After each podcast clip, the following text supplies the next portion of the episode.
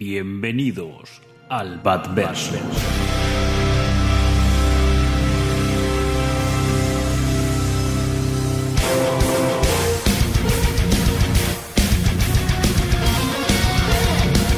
Soy Batman.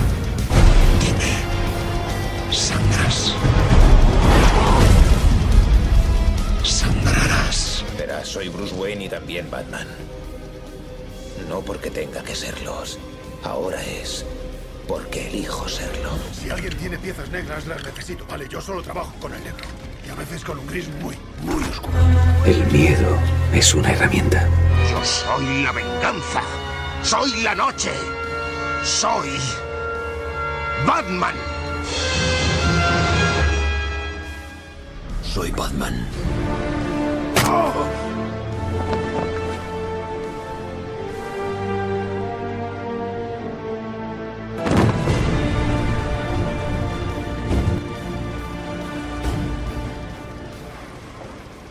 ¿qué tal? Bienvenidos una vez más a Batverso.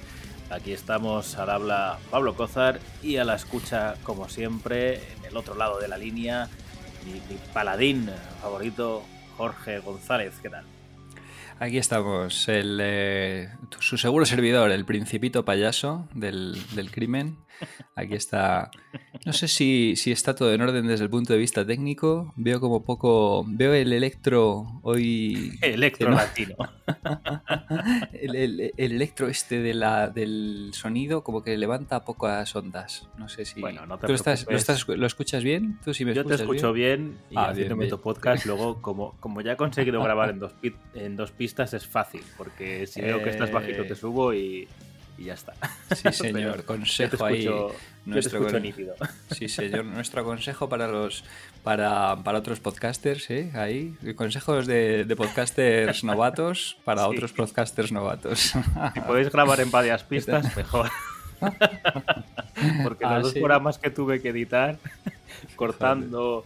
Y eso que no nos interrumpimos mucho, algún momentillo y tal, eh, la, la pasión por el hablar y tal, pero, pero bueno, mi- mis dos, tres horitas editando no me las quitó nadie, ¿eh? Sí, bueno, señor. bueno, bueno, aquí Pues mira. la podcast aparte, Estamos. ¿Cómo estamos, señor, señor Cozar? pues todavía Estamos- en, eh, extasiados. O sea, Eso eh, es. Estamos el- en la el marcador ha resaca. cambiado, ¿vale? Ahora mismo va- vamos 5 a 7. Efectivamente. Y A con no ser- vistas, con vistas al 8, ¿eh? al 8 Con- ya.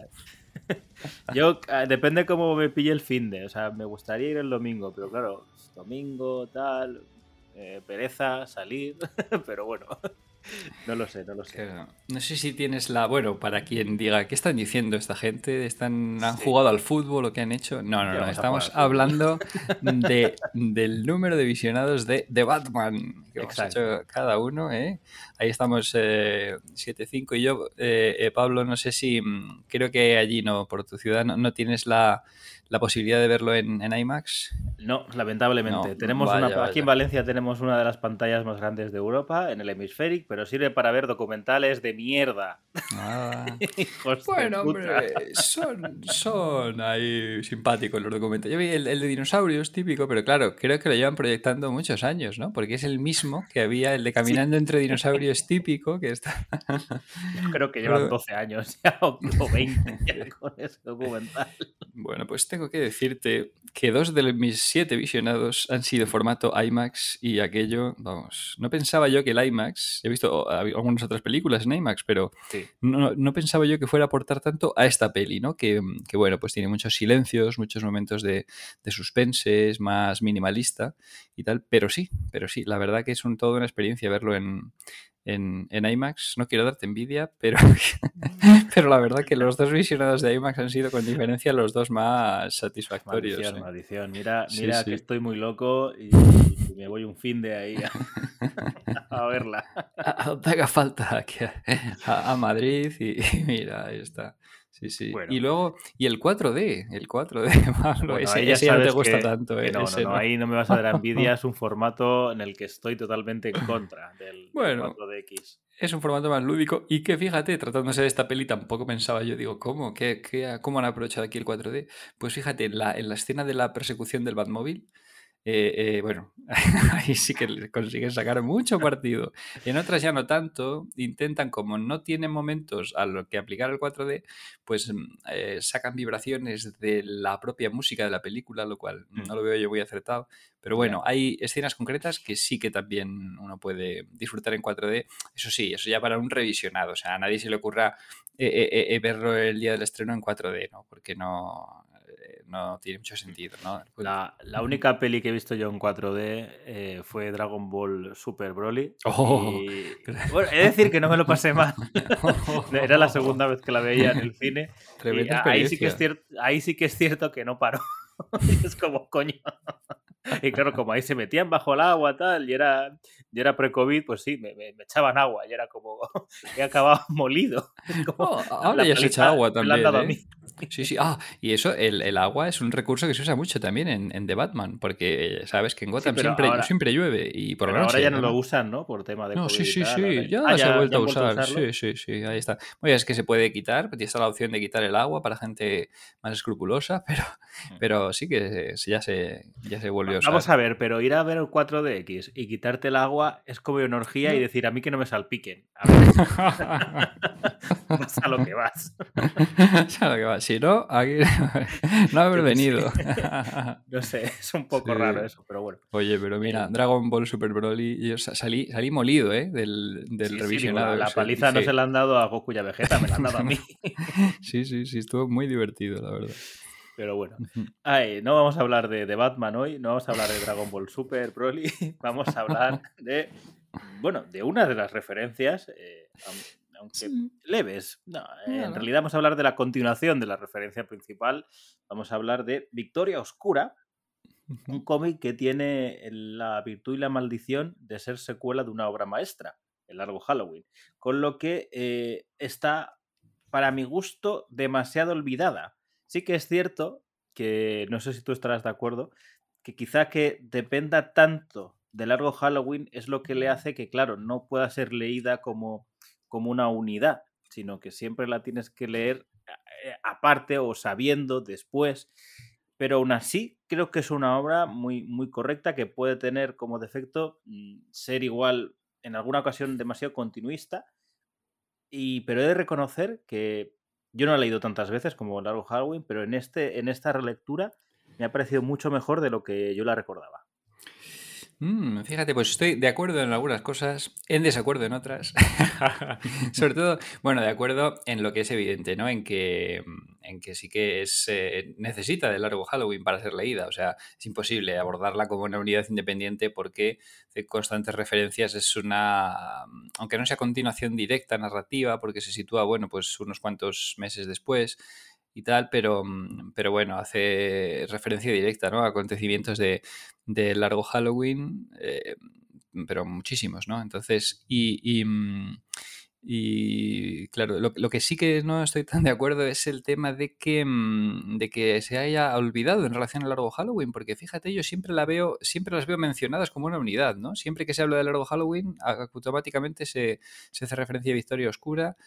Y, y, yo creo que eso va un poco en consonancia con lo que dice um, Jeff Loeb en la entrevista esta que se incluye al final, de, por lo menos al final de la última edición, de la de Black Label, ¿no? que las ve como una unidad narrativa, no solo estas dos, sino eh, la suma de estas dos y, y Catwoman si vas a Roma. Al final claro, las ve como de hecho, una... Yo... Tú ahí me decías, no, yo las veo como trilogía. Ya sabes que yo siempre hablo de estas tres obras como trilogía, ¿ves? Loeb me ha dado la razón. claro, una. Sí, bueno, eh, o duología más spin-off, pero bueno, en todo caso, una unidad narrativa, ¿no? Mm. Con la, las tres juntas. Y sí que, bueno, hablas de. Es, efectivamente, todo esto, el, la virtud y la maldición, ¿no? De ser secuela de la obra maestra. En este caso, virtud, porque yo, yo creo que mantiene la mayoría de sus. Eh, de las cualidades que hicieron obra maestra a el largo Halloween. Y. Mmm, Sí, sí, entonces, eh, y, bueno, el que es, fíjate, tan, tan similar a largo Halloween, tan continuista, que incluso mantiene su misma estructura, que eso es la de 13 números, con el primero y el último dobles, eh, eh, que discurre a lo largo de todo un año, de tanto en la de publicación, en la, en, en la vida real, como eh, un año en tiempo narrativo, un año de la historia de Batman. O sea que estamos ante una secuela con todas las de la ley. O sea, es decir, eh, volviendo, retomando el concepto y, continuándolo, pero manteniendo, en mi opinión, vamos, la mayoría de las virtudes que, hicieron obra maestra del largo Halloween, incluso llevando algunos elementos un paso más allá, sobre todo a nivel artístico, por parte de, mm, de, Tim Sale, que, bueno, que se nota que, mm, tiene ya unas bases sólidas en las que apoyarse y expande algunas de, sus eh, virtudes, ¿no? Estoy bastante de acuerdo con eso y de hecho, eh, habiéndolas leído tan en, en una releídas más, más, bien dicho, en una en tan poco espacio de tiempo, creo, y aquí hay mucha gente que igual se lleva las manos a la cabeza, pero creo que a nivel artístico, eh, en general, Sale está mejor que en Largo Halloween. Probablemente por lo que tú dices, ya eh, que opino igual, ya tiene el tranquillo cogido a lo que es Gotham, a la ciudad, aparte del lago Halloween ya, ya tenía estos anuales, ¿no? Recogidos en el, en el Caballero, bueno, les llamo anuales, pero en realidad números especiales, ¿no? Lo, que se conoce como Caballero Maldito y tal, eh, digamos que ya sabe muy bien con qué, con qué está trabajando y tiene un uso de, las sombras, para mi gusto, muchísimo mejor. Eh, los personajes están más definidos no sé, lo, veo incluso al, colorista, lo, veo mejor. El, colorista que, estoy buscando, porque siempre. Gregory White, ¿verdad? Eh, siempre se me olvida. Gregory White, que de hecho dudé hacia, hasta si era el mismo colorista de Largo Halloween, porque veo también una, subida de, No sé si de calidad o de potencia interesante, ¿no? Un juego con, los colores muy, muy chulo el que, que realiza aquí el color. O sea, el apartado gráfico eh, para mí en algunos puntos es, superior a Halloween. Eh, a nivel narrativo, en la línea. Eh, hay cosas que quizá creo que están mejor llevadas, hay cosas que creo que están peor. Pero bueno, yo creo que lo que coincidimos en general después de este resumen es que creo que es, una obra mm, rescatable, disfrutable y, y vamos, si te ha gustado el largo Halloween, casi que diría que necesaria. ¿Necesaria? Vamos, para mí eh, va mucho más allá de ser una obra rescatable y disfrutable. Yo la catalogo entre, mm, entre la, la lista de, obras maestras de la historia mm. de, del Caballero Oscuro, al igual que lo era el, el largo Halloween, ¿no? En todo en todo top 10 o top 20 o estos, eh, pues siempre, claro, evidentemente va a estar el largo Halloween y si está el largo Halloween tiene que estar eh, eh, Victoria Oscura, Dark Victory. A mí me cuesta, fíjate, me cuesta decir Victoria Oscura porque la primera edición de, claro, es ya, ya heredado, vicios heredados, ¿no? De, eh, porque la primera edición en España, por parte de, Norma Editorial, pues no sé por qué, no se, no se tradujo, ¿no? Se puso Dark Victory. Fíjate con lo, con lo evidente que era la traducción, ¿no? pues nada, se dejó ahí el, el Dark Victory, entonces yo siempre digo Dark Victory, Dark Victory. Y claro, y, la gente me dice, Victoria Oscura. Eso no, sé muy bien por qué. A mí, a mí me pasa con, y supongo que a ti también te pasará con The Cult, que a mí lo de, lo de la mm. secta, cuando me hablan de la secta es como, no, no sé de qué me hablas. Y, New Frontier también me ocurre, que es decir, cuando que ahora se conoce como la nueva frontera y es como, no, ¿de qué, de usted, caballero? bueno, pero ahí la, eh, eh, la, traducción es más evidente, ¿no? En New Frontier y, en, y aquí en Vindar Victory, pues bueno, sí que te hace, evoca directamente... Mm, si te dicen la, la, traducción en castellano, pues te evoca claramente la, al título original, pero claro, fíjate, en el caso de The Cult que mencionabas, claro, ahí sí, que no te dicen la secta. Espérate, tienes que pararte un rato a pensar, porque aún lo hubieran traducido como el culto. Claro, que, que, que, en realidad, bueno, sí, sí, a ver, son, no es una mala traducción la secta, pero claro, sí, eso, eso es cierto. Quizá pueda tener que ver esto, y así ya entramos en harina de las influencias, con el homenaje que se hace con el título, porque claro, con el título se homenajea una peli de, serie negra, ¿no? Del año, de justo el año de creación de Batman, de 1939, que se llamaba también Dark Victory, ¿no? Y tenía a um, Humphrey Bogart y, y Bette Davis de, de protagonistas. Pues no lo sé si tiene que ver lo, de que Norma decidiera no traducirla, no lo sé, porque claro, eh, la, película se llama Amarga Victoria en, castellano, ¿vale? eso Está cambiado. Eh, y que sí que es cierto que incluso Amarga Victoria podría ser un mejor título que Victoria Oscura. fíjate, no, es una mala traducción la de la Totalmente.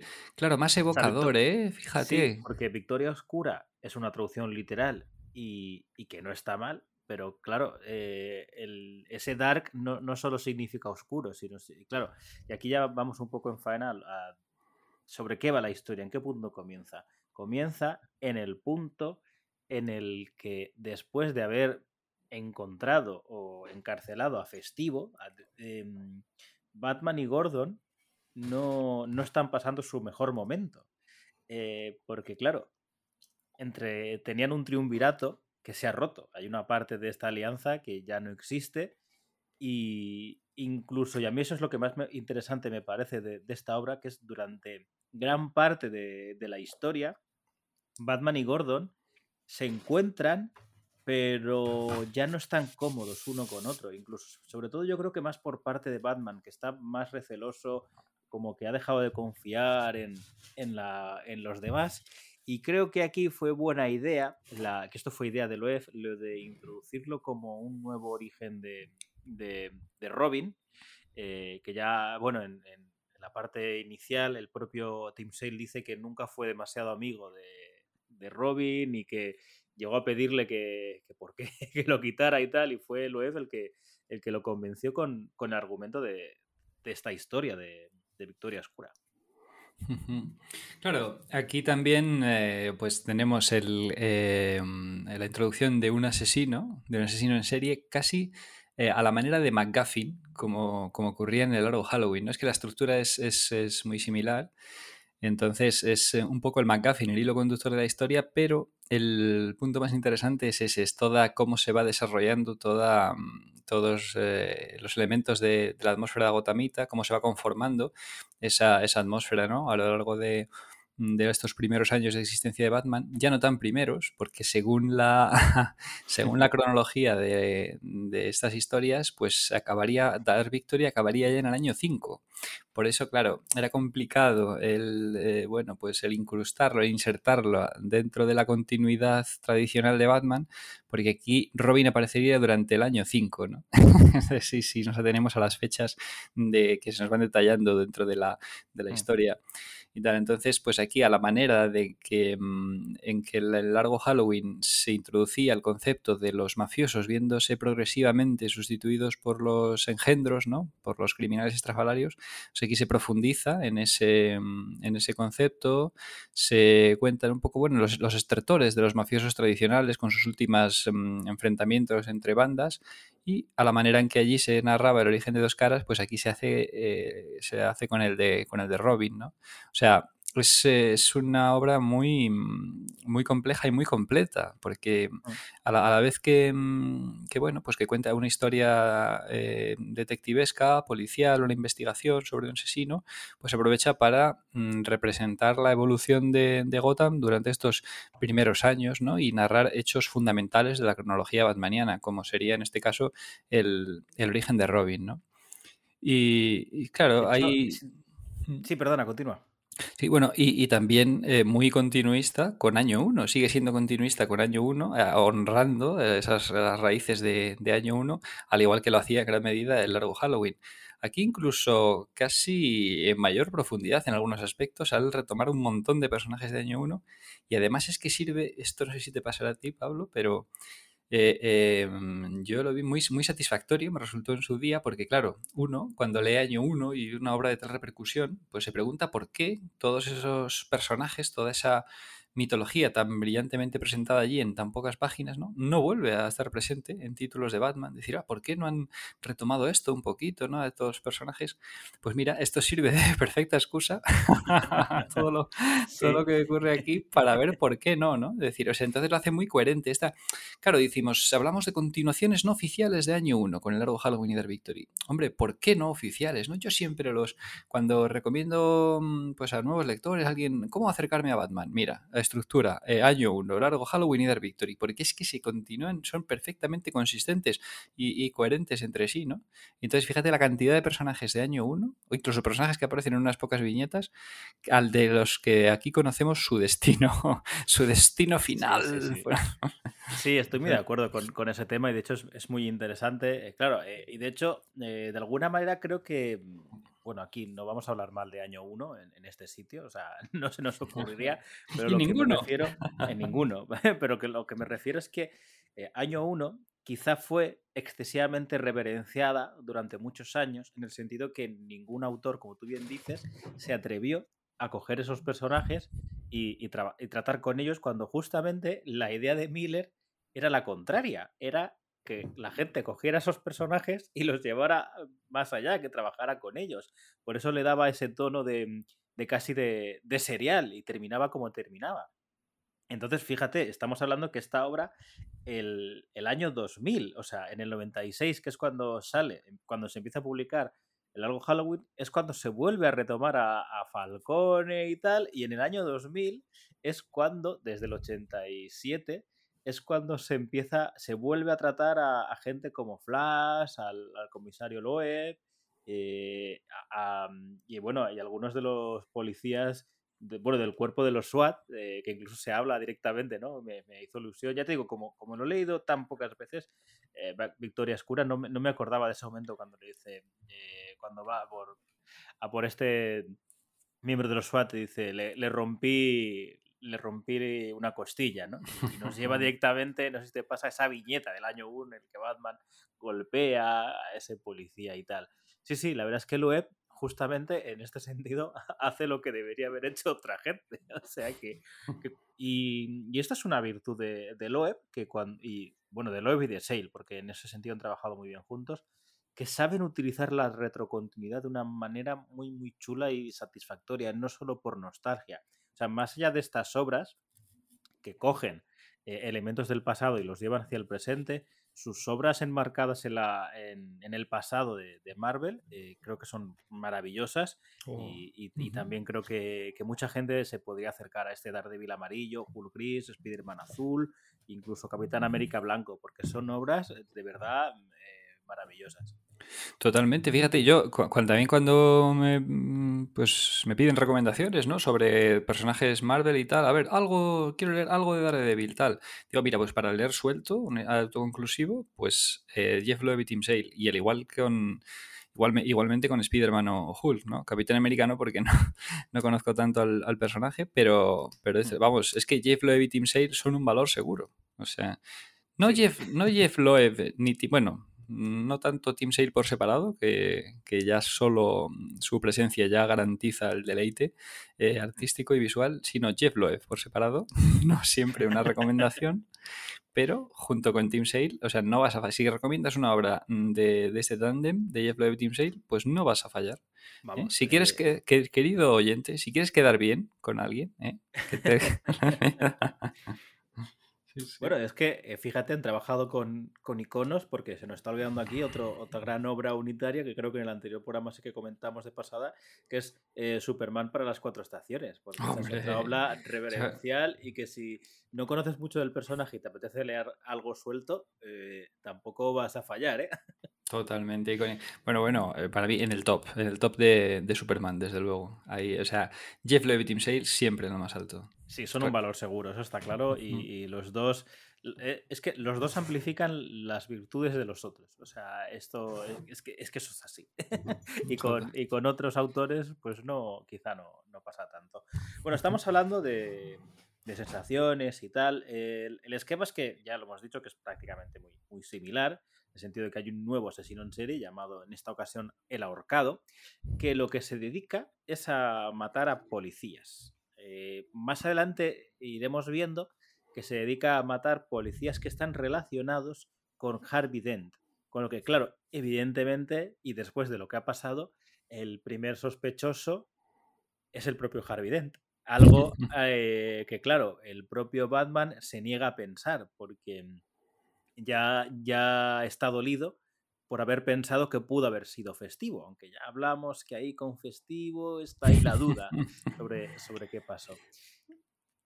Lo que pasa es que mm, eh, también la, historia, por otra parte, sí que es cierto que el esquema es ese, pero una vez leída, eh, no sé si te pasa a ti, creo que se centra más en la relación eh, de Batman con, con Gordon, con el cuerpo policial, eh, trata muy bien la propia relación de los mafiosos intentando no ser el, el dinosaurio en la era de hielo, básicamente, el dinosaurio que está viendo su fin. Em, la relación con Selina, con Catwoman, eh, trata tanto la relación entre los pers- propios personajes que aquí, más que en Largo Halloween, el esquema del asesino en serie, aunque está, es más parte del fondo que, que de importancia en la trama. Sí, creo que funciona. Aquí incluso más marcadamente que en el largo Halloween, ¿no? Si ya en el largo Halloween hablábamos de la trama del asesino como el MacGuffin, como una excusa de, para que la acción avance, pero que el interés se centra más en estos otros aspectos, ¿no? De las, pues, las interacciones entre personajes, los hechos clave de la cronología de, de, mm, de Batman, el desarrollo de personajes, ¿no? En aquel caso de Harvey Dent, que aquí ya, bueno, pues no, eh, ya está más estancado, no ha llegado a un punto de no retorno en el que Harvey desapareció, en el que eh, dos caras se inunda todo y demás. Pero aquí sí que, fíjate, ahora que eh, comentabas el, el tema de la investigación policial, pues aquí sí que hay uno, entre comillas, defecto de los que se le podían, de los que mucha gente achaca el largo Halloween, que es que no queda clara la identidad del asesino, que queda ahí en, el aire, que no es capaz de concluir de forma satisfactoria para algunas personas, aunque a nosotros ya dijimos que nos gustaba el asunto de la ambigüedad, ¿no? que, que eso quedará sujeto a interpretación. En este caso sí que es mucho más nítida ¿no? la identidad del, del asesino, está totalmente establecido, ¿no? quién era el que estaba detrás de esa identidad del ahorcado y por qué. ¿no? Ahí quedan claros. Así como en el Largo Halloween nos movíamos en el terreno pantanoso de la, de la ambigüedad, de que al final, fíjate, extraíamos hasta... mm, eh, eh, em, hasta cuatro festivos, ¿no? Hasta- es decir, en realidad hubo, hubo, cuatro, bueno, eh, o tres asesina- asesinos de los, de los días festivos, ¿no? En realidad, hasta tres, y, por distintos motivos, no queda claro. En cambio aquí, pues sí que pues, queda, queda muy definido, ¿no? Ese, ese aspecto. Y también, y la, la identidad del también eh, asesina en los días festivos, ¿no? Y, y, mm, eh, y bueno, es muy tiene una personalidad eh, peculiar, ¿no? Eh, dejando ese pequeño eh, eh, usa el juego de, el juego infantil del ahorcado ahí, entonces nos deja pues una mm, estos, uno de estos acertijos en cada asesinato, ¿no? Eh, eh, además escrito sobre papeles de los archivos de Harvey Dent, ¿no? Todo apunta, todo Claro. gira, sigue girando en torno a Harvey Dent. Ahí tiene una presencia eh, increíble, ¿no? Eh, eh, Harvey Dent, en este caso, dos caras durante el desarrollo, ¿no? Yo creo que el núcleo, mm, el núcleo emocional de las dos obras, o de, o de Largo Halloween y Dark Victory como, como obra conjunta, ¿no? Es, es Harvey Dent, Harvey Dent dos caras. Es el hilo conductor a nivel emocional, ¿no? Porque aquí lo, deci- lo introducías antes muy bien, el, el tema de, mm, yo creo, el tema de eh, la distancia entre Batman y Gordon, que aquí se establece en parte debido a la, pues, al, desencanto, a la, devastación emocional que ha supuesto para ellos la pérdida de, Harvey, ¿no? La- el, el- que Harvey saliera de la ecuación, de, esa, de ese triunvirato, de esa triple alianza que daba tanta esperanza a Gotham, ¿no? que fue, resultaba tan satisfactoria para los tres y que perdió a uno de sus componentes. Y, claro, ahí se hace, re- es lo que nos retrotrae al título de la historia, ¿no? Eh, oscura victoria, amarga victoria, ¿no? Es decir, como se decía al final del largo Halloween, valió la pena, ¿no? Eh, valió la pena todo el- el- esta victoria sobre, sobre los Falcone a cambio de perder a Harvey. Y entonces, bueno, pues aquí vemos como, como Gordon en cierto sentido le echa de menos y como Batman, con esa distancia emocional que siempre intenta establecer, ¿no? Con esa, dice, no, no le eches, él se hace el, el, el duro, digamos, ¿no? Quiere distanciarse de eso, decir que, bueno, que él ya no necesita para nada a Harvey, ¿no? Que Harvey eligió su destino, pero sigue, mm, pues sigue eh, muy afectado por esos acontecimientos y, de hecho, acontecimientos clave de su vida van a estar guiados por por las consecuencias emocionales de haber perdido a Harvey Dent, ¿no? Como son, bueno, yo creo que lo podemos decir ya ir introduciendo. O sea, al final, la aceptación de Dick Grayson Robin en su, en su vida va a estar motivada por la pérdida de Harvey Dent, ¿no? Por hacer cosas que, eh, pues, em, cosas por las que se por las que se recrimina, por las que se lamenta de no haber hecho con Harvey Dent, que ahora las va a hacer con Dick Grayson. ¿no? Dice, voy a actuar de otra manera y así puedo, eh, eh, si hubiera hecho esto otro con Harvey Dent, quizá no lo habría perdido, pues lo voy a hacer con, con Dick Grayson. Claro, de hecho, parte de lo que se, se revela de Batman hablando con Alfred, que dice, eh, iba a hacerlo. poco antes de que tuviera, le lanzaran el ácido, iba a revelarle mi identidad a Harvey Dent. O sea que cuando Gordon. Eh, es, es una. Fíjate que, que quizá eh, mucha gente pueda entender que lo que es el silencio en un cómic quizá pueda no funcionarle tan bien como en el cine. Pero a mí en este momento en el que Gordon eh, le está gritando a Batman y le está diciendo, yo era su amigo, tú también, yo me emborrachaba con él, yo iba con él, yo hablaba con él, me reía con él.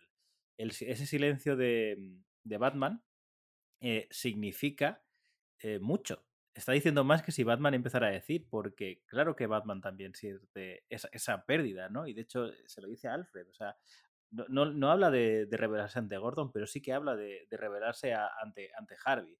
Entonces es un, es un dolor, es como, de hecho se verbaliza muy bien cuando en la voz en off Batman dice, mm, Gordon y yo nos, nos hablamos a, a pesar de, todo, pero no, no porque tengamos un interés. Y de hecho, durante mucha parte de la historia están alejados y están investigando por, por su cuenta, están haciendo, están actuando de mm, cada uno de, una forma diferente. Y, y, sí que está claro que es que, que él, Batman, se acaba dando cuenta de que esa distancia de, los, de sus seres queridos o de sus aliados es lo que está llevando a que, mm, a que no estén atrapando al ahorcado, ¿no? De hecho, Alfred también, como, como esa voz de la conciencia, también se lo verbaliza, ¿no? Me, me, dijo usted que Batman nunca debía fallar, ¿no? Que cuando yo le dije que todo el mundo se equivoca, usted me dijo que Batman no.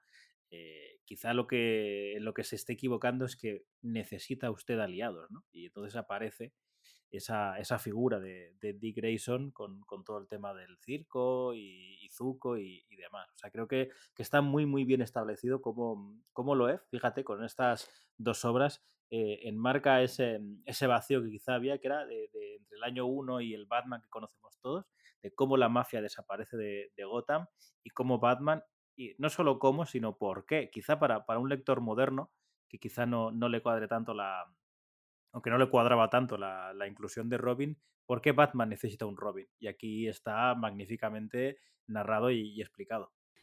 Sí, el, eh, claro, como eh, es clave esta, esta, pérdida emocional para Batman a la hora de, de aceptar a, eh, Dick Grayson, ¿no? Sobre todo la cuestión de la revelación de la identidad que algo que siempre mmm, es el, principal remordimiento que siente eh, eh, Batman eh, sobre la pérdida de Harvey Dent. Si, si él le hubiera dado toda su confianza a Harvey, quizá él no se habría dejado arrastrar eh, hasta, tal los, hasta tales puntos de, de, oscuridad. ¿no? Él no se habría visto solo tan, o tan solo eh, como para, como para llegar a ese punto.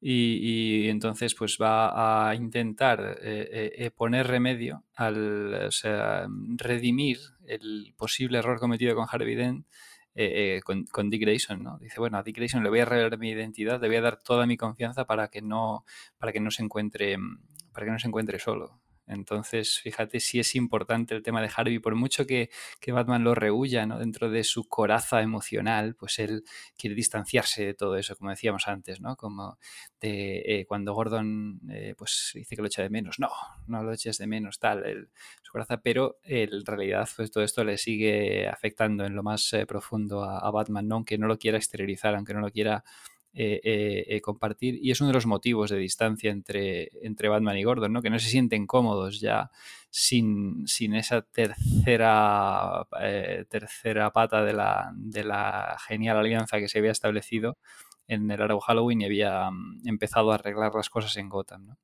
Aún así, es interesante que Gordon, aunque se ha distanciado, ya no tienen ese, ese mismo trato, él mismo cuando habla con, con este cuerpo policial, dice, no, no, hagáis nada contra, o sea, dejar trabajar a Batman, ¿eh? O sea, quiere decir, sí que, sí que hay un momento dado en el que dice, bueno, si, si entorpece la investigación, vosotros veréis, pero claro, eh, una vez cuando es real, ¿no? Este, que se encuentran y tal, y empiezan a disparar, dice, pero vamos a ver, estáis idiotas. Básicamente dice, pero sois tontos o qué os pasa, o sea, ¿cómo le disparáis?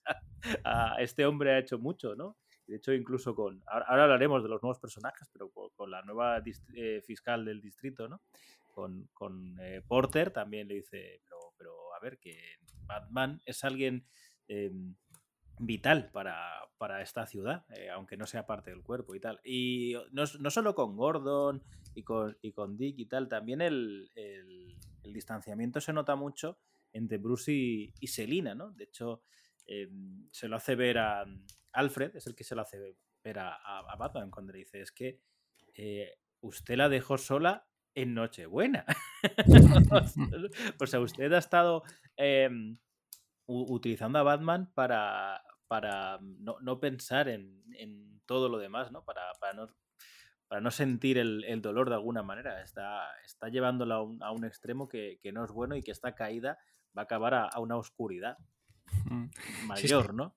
Sí, es que claro, la, tragedia de Harvey acentúa el miedo a la pérdida de, Bruce Wayne Batman. Claro, entonces, pues ahí eso no hace más que remarcar el distanciamiento emocional típico de, Batman con respecto a sus potenciales eh, seres queridos, como es en, este caso eh, Selina.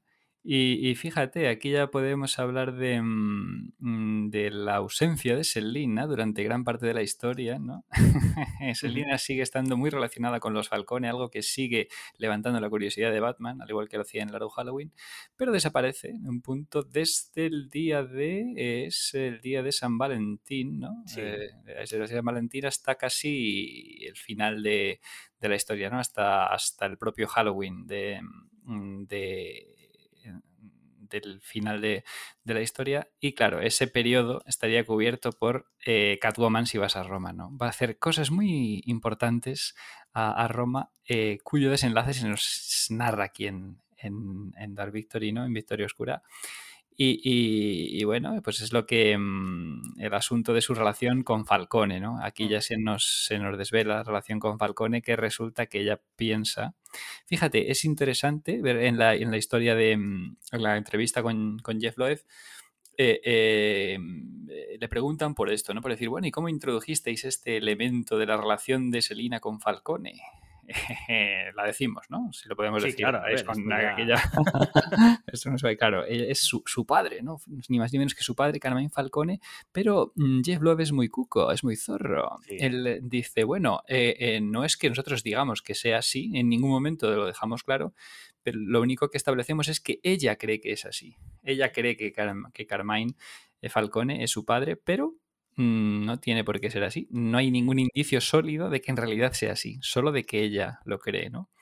Hay que reconocerle a Loeb que una de sus virtudes, creo, que es eh, hacer pensar mucho al, lector, hacer crear. Ya, en el anterior programa, el Largo Halloween, aquí estuvimos hablando de teorías sobre festivo y tal, y, muchas veces es interesante. Creo que, lo, creo que lo juega bien. Es decir, bueno, yo te pongo estas pistas, pero no te, no te lo estoy dando por sentado. Tú tú haz, también, ¿no? Por, pues, involúcrate en, la historia. ¿Qué crees? ¿Qué piensas? Le hace, le hace esas preguntas al lector que yo creo que, utiliza de, forma muy sabia y, es estimulante, ¿no? Quizá en otros sentidos de la obra pueda quedar algo difuso, porque yo creo que eh, él, le gusta mucho también jugar al despiste, ¿no? En la identidad de, del ahorcado. Le gusta mucho porque te hace pensar que si Falcón está vivo, que si puede ser festivo, que si puede ser eh, el hombre calendario, que si puede que sea Harvey, o sea, le gusta crear muchas pistas, pero luego cuando se revela que es Sofía Gigante, Sofía Falcone, en este caso concreto creo que le queda bien, ¿no? También por el motivo, por qué lo hace Sofía y tal, y todo le queda bien. Quizá no en, otras obras, que hoy no hablaremos, ¿vale? Pero, pero quizá puede que sea aquí roza el decir, vale, te ha salido bien, pero me has intentado despistar demasiado, ¿no? Eso, eso lo juega mucho. demasiadas pistas falsas, ¿no? Demasiadas eh, eh, callejones sin salida y tal dentro de... Pero bueno, por ir descartando, por, por, que quede siempre latente el asunto de la investigación dentro de la historia, aunque en realidad eh, estén otros asuntos sean más, más relevantes, ¿no? Despierten más interés del, del lector. Y, claro, fíjate, con esta ausencia de, Selina, pues en la, entrevista eh, Jeff Loeb comenta dos motivos, ¿no? Uno, pues el evidente, el narrativo, de que, bueno, se ausenta todos esos meses para realizar su búsqueda, la búsqueda de sus orígenes familiares en, en Roma, en Italia, tal.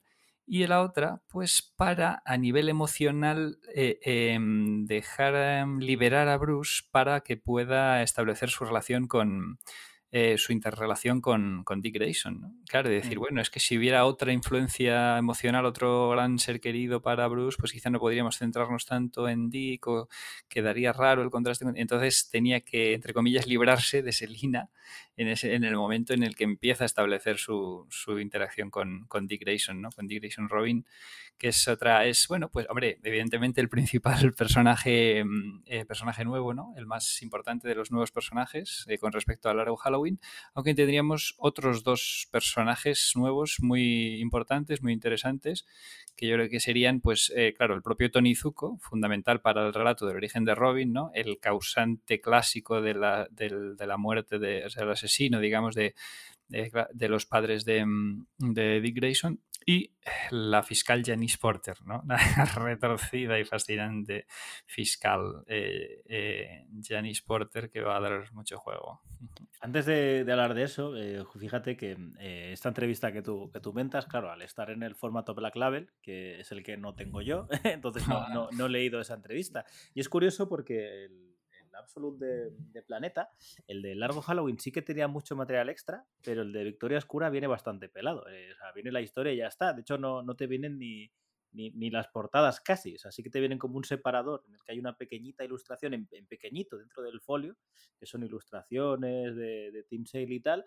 Eh, y en ese sentido viene, viene muy, muy pelada. Pero te iba a comentar justo lo, lo, que dice Loeb. Es decir, creo que a nivel narrativo la historia, sí que es cierto que nosotros sabemos que la ausencia de, de Catwoman principalmente está por, por el hecho de, de que tiene su, su propio spin-off, pero no se resiente. ¿no? Sí que hay muchas historias que sí que dices, ah, esto se hace porque para que te compres aquello y tal. Y sí que te da la, curiosidad, pero no te hace necesaria lectura. Quiero decir, eh, en el sentido de que em, no te hace necesario haberte leído si vas a Roma, que yo em, recomiendo leer, porque es una muy, muy buen TVO, pero no te hace necesario para entender, para comprender en su totalidad Victoria Oscura, y eso es una gran virtud, ¿no? Que a veces quizá este, este, este tipo de cruces a veces puede quedar raro. En ese sentido lo he visto y lo hacen muy bien. Sí, se van a hacerlo perfectamente porque resulta consistente con lo que se narra en, Victoria Oscura, pero no obstaculiza la narración de, mm. Victoria Oscura, ¿no? Queda ahí como la incógnita de, ah, si quieres saber más, tienes un spin-off. No, no, ya, eh, uy, que se ha cortado. Eh, que sigues ahí, ¿no? Sí, sí. Vale, vale. Que decía que aparte, es que estoy muy de acuerdo con lo de Robin. Creo que la ausencia de, de Catwoman funciona muy bien para, para muchas veces es que hay que saber utilizar a los secundarios y creo que que Robin necesita su, propio espacio y quizás estoy de acuerdo que, claro, cuando tú tienes a Catwoman es muy... Eh, casi cualquier producto que tiene Catwoman acaba convirtiéndose en un, producto que, gira en torno a Catwoman, ya sea un cómic o, una película o capítulos de la serie de televisión. Entonces eh, eh, creo que era necesario que, se apartara un momento para poder dar ese protagonismo que, era muy necesario en Digration para que no se convierta solo en una pequeñita aparición, sino que se convierta en alguien súper clave para, para la historia. Y quiero reconocer que a mí no me gustaba el concepto de Robin hasta que leí Victoria Oscura. o al menos el concepto de Robin inicial, ¿no? Del Robin D. Grayson. Hmm. sí, yo, era, muy del Batman solitario. Mira lo que más me gustaba y, evitaba leer cosas que contuvieran Robin. Pero cuando leí Victoria Oscura dije, ah, ah, ah. Ahora. Ah, fíjate. Claro, claro, no, pues fíjate, claro, yo siempre he sido muy de, muy de Robin, pero yo creo que por empezar ahí al fin, los, eh, por ser hijo de los 90, ¿no? Y, empezar ya más en serio con los cómics, pues eso, yo, eh, como decíamos en otros programas, ¿no? Finales de los 90, principios de, los 2000, y claro, ahí estaba pues el increíble carisma del Tim Drake de aquellos años, ¿no? Era la época en la que Robin tenía su propia serie, tenía su propia... No era el, el o sea, el concepto, digamos, estereotipado que tiene gran parte del público general general, ¿no? De Robin como una lapa pegada a, Batman ahí, como un acoplado eh, con, Batman y tal, sino que, bueno, pues ahí estaba eh, Robin, eh, pues un, individuo con su propia iniciativa, que trabajaba más en solitario que, asociado a Batman y tal. Entonces, claro, fíjate, para los que lo hemos, mm, los que hemos empezado a conocer el personaje así, eh, eh, em, bueno, que tuvieras, claro, en realidad el primer contacto sí que es de Robin como asociado con Batman, ¿no? Pues claro, yo creo que el que hemos tenido todos, ¿no? En los 90, pues eh, con la Batman Animated, con la maravillosa Batman Animated, ahí está, y con Batman Forever, ¿no? La, película y tal. Pero claro, ya en cuestión de cómics, al, empezar a conocer los cómics en profundidad, pues ya veías a Robin, ¿no? Que no para nada seguía ese concepto, ¿no? Entonces, pues ahí ya tenía otra, otra idea.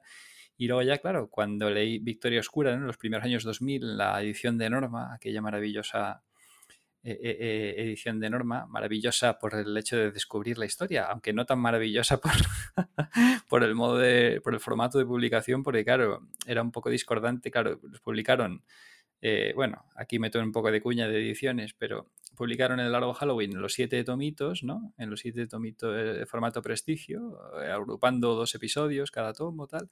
Pero eh, Victoria Oscura lo publicaron ya directamente en un, en, un tomo integral, ¿no? Ya en todos los números agrupados en un tomo. Entonces, un poco caótico, bueno, como todo un poquillo en aquellos años, ¿no? Que las ediciones eh, pues eran eh, como se pudiera en cada momento y no era ahí entonces, bueno, pues aquello, pero, mm, pero fíjate, muy, y además muy ilusionado en aquella época por tener una, una cronología satisfactoria de los primeros años de Batman, ¿no? Porque era algo, a mí de, de, más joven, de, de adolescente, eh, me obsesionaba mucho el tema de la continuidad, que ahora ya no, fíjate, ahora ya como paso completamente de continuidades y demás, pero en aquel momento, claro, yo estaba obsesionado por tener una continuidad estructurada de Batman y tal, y entonces con Dark Victory, pues eh, tenía esa posibilidad, ¿no? De decir, fíjate, con esto ya tengo los primeros años, o sea, los, los hechos clave de la cronología inicial de Batman ya aquí establecidos y tal. Mm. Entonces me hizo mucha ilusión el tema de Robin, ¿no? De que aquí se encontrar el origen de Robin.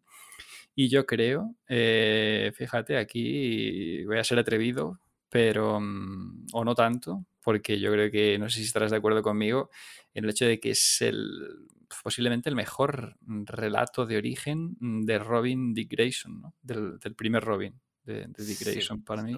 Mm. Estoy de acuerdo. estoy bastante de acuerdo con, esa, con esa afirmación. Y de hecho, sí que es cierto que, claro, es, es un Grayson que quizá no, no es tan, por lo menos en esa parte inicial, poco a poco sí que vamos viendo, mm, no tan jovial como quizá pudiera tener el, público general, ¿no? Pudiéramos tener. Eh, de, Robin, porque además mucha parte de la historia va, prácticamente como un, como un guerrero Shaolin casi, ¿no? Con ese uniforme negro, tal, el bastón, pero luego la, la irrupción con su traje, ¿no? Y diciendo, eran los colores de mi padre, mi madre me llamaba Robin. Pero eso es curioso, como muchas, en muchas continuidades siempre se ha intentado justificar el por qué se llama Robin. Robin, ¿no? Eso siempre me ha parecido curioso, pero incluso son tan cucos, ¿no? Como dices tú, son tan zorros, eh, el UEF y Sale, esa doble splash page en el que Batman y Robin están peleando, uno con Joker, otro con, con dos caras, es un homenaje directísimo a Batman 66 y yo creo que funciona muy bien con, con, Robin diciendo somos un dúo dinámico.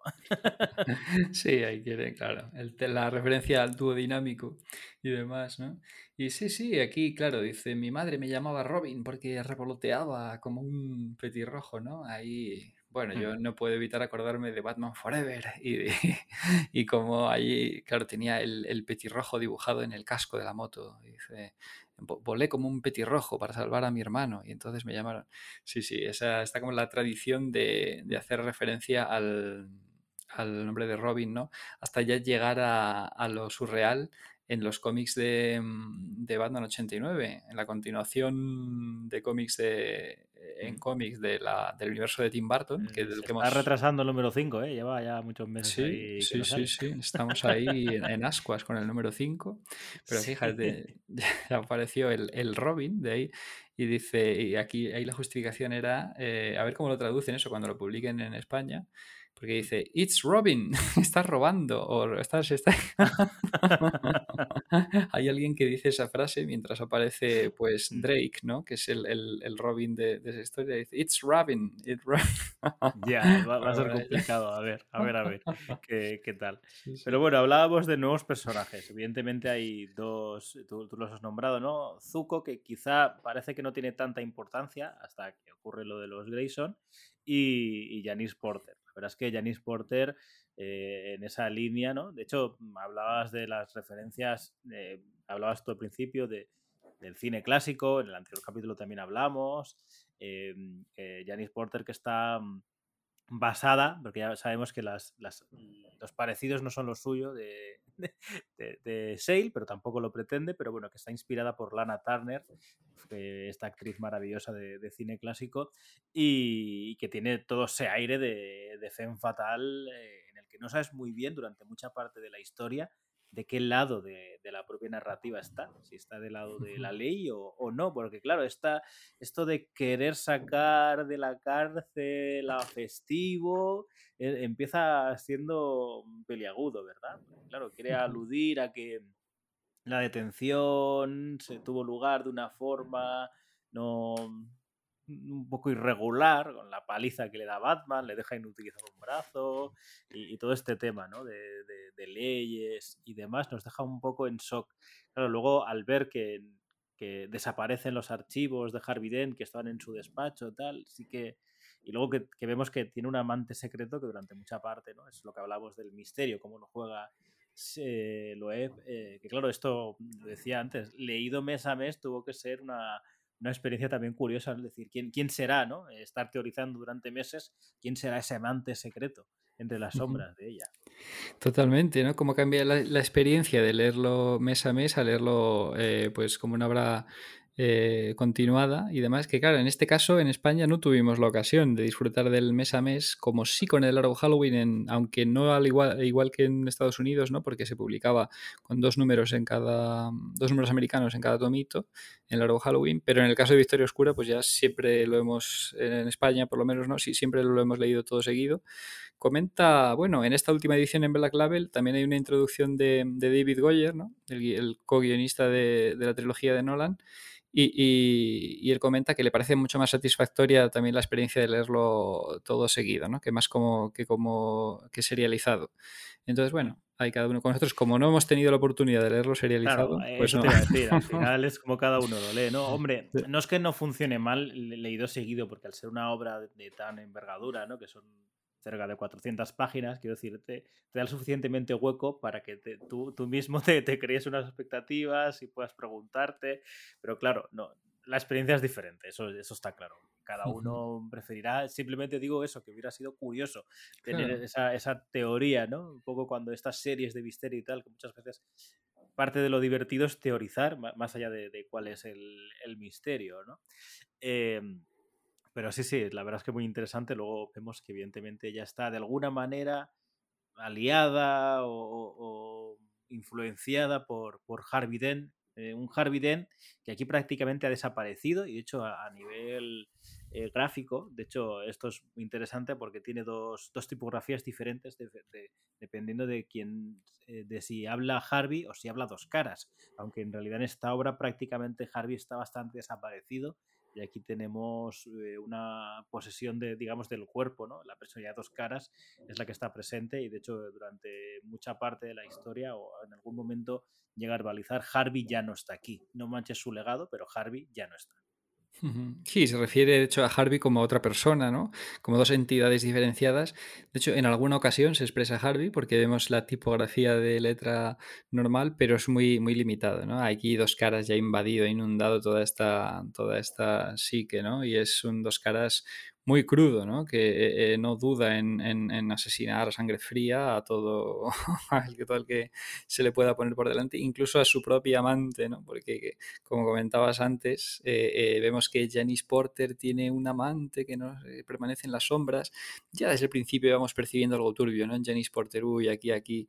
Y ese encontronazos, choques con Gordon, con Batman, tal, pues fíjate, al final nos, se nos revela que era una, del, una más de las piezas que estaba usando eh, eh, dos caras en su, en su, en su plan, ¿no? Eh, y, que, no duda en, en cargársela completamente, ¿no? a pesar de haber sido su amante, porque Harvey Dent era un hombre soltero.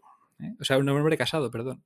Harvey Dent era un hombre casado. Así que no venga usted, señorita Janice Porter, a, a, pedir cuentas, a, decir que estaba enamorada de, Harvey, así que usted me sobra aquí, ala, pum, eh, asesino. Hablábamos de las referencias del padrino en el largo Halloween, pero bueno, aquí es clarísima también. Lo que pasa que no, es una cabeza de caballo, pero la viñeta es igual. Y dicho, los gritos de, Alberto Farcone son, son iguales de aquel mafioso al encontrarse eh, eso en la cama, ¿no? El, el de sangre, o sea, vamos, se nota que es una obra que disfruta Epi Sale, que les gusta verse el padrino de vez en cuando. Sí, pero es que está más crudo y más sórdido que el padrino porque aquí no es una cabeza de caballo, sino un cuerpo humano, un cadáver humano. El cadáver es que se despierta ahí Alberto Falcone. El En esa parte es en la que más juegan al despiste, porque claro, el tema de las voces, eh, luego cuando se ve que es, que es el hombre calendario el que ha estado ahí, ese momento es muy, muy de jugar al despiste, de que ha podido ser él, porque claro, una parte que no hemos comentado es que parte de la venganza de, de Sofía Falcone es que ha contratado a, bueno, ha contratado, está juntándose con, con, los Maroni, por esto que hablamos antes, de que la mafia está intentando jugar, juntarse, al menos lo, que quedan, las familias que quedan, los Falcone, los Maroni, los Vitti, los Zuko y los Skivers, eh, para intentar sobrevivir a, pues, ya estamos diciendo, una época en la que están desapareciendo, ¿no? intentando unirse y quieren sacar a, a Harvey de, de Arkham para matarlo, lo que esto provoca una fuga a gran escala en, en Arkham, con lo que pudiera entenderse que, Julian Day, el hombre calendario, podría ser tal, pero bueno, eh, es que juega, digo que, es muy despiste, pero sí que es cierto que cuando se revela que es Sofía Falcone, dice, y, dice, no, mi padre decía que, que siempre mm, había que revelar tus, no había que revelar tus debilidades, ¿no? Y tal. Y cuando se juega que ella ha estado oculta durante esa silla de ruedas, que en realidad no era tal, no, no le funcionaba, no, no, era paralítica, bueno, dices, vale, es, creíble y está claro, ¿no? Pero claro, esta, esta fuga, y ahí puede ser una parte de la que, de la que yo pongo un, le puedo poner un punto negativo, es que sí que es cierto que no juega tanto esta obra al cameo de la semana, como quizá el largo Halloween sí, sí que hacía con los villanos, pero por otra parte creo que están muy desaprovechados la mayoría de villanos en, esta historia. Quizá no, no, hacía falta que fueran. Eh, porque, por ejemplo, sobre todo Mr. Freeze, Espantapájaros. Y bueno, Espantapájaros está más mejor usado al, luego decirte que el, que el gas del, miedo suyo es lo que hizo que, que, Falcone tuviera las visiones o que se imaginara tal. Pero sobre todo Poison Ivy y Mr. Freeze es como. ¿Para qué me los sacas si tampoco tampoco los utilizas para, demasiado, ¿no? Están como, como casi... Podrían haber sido Sicario 1 y Sicario 2.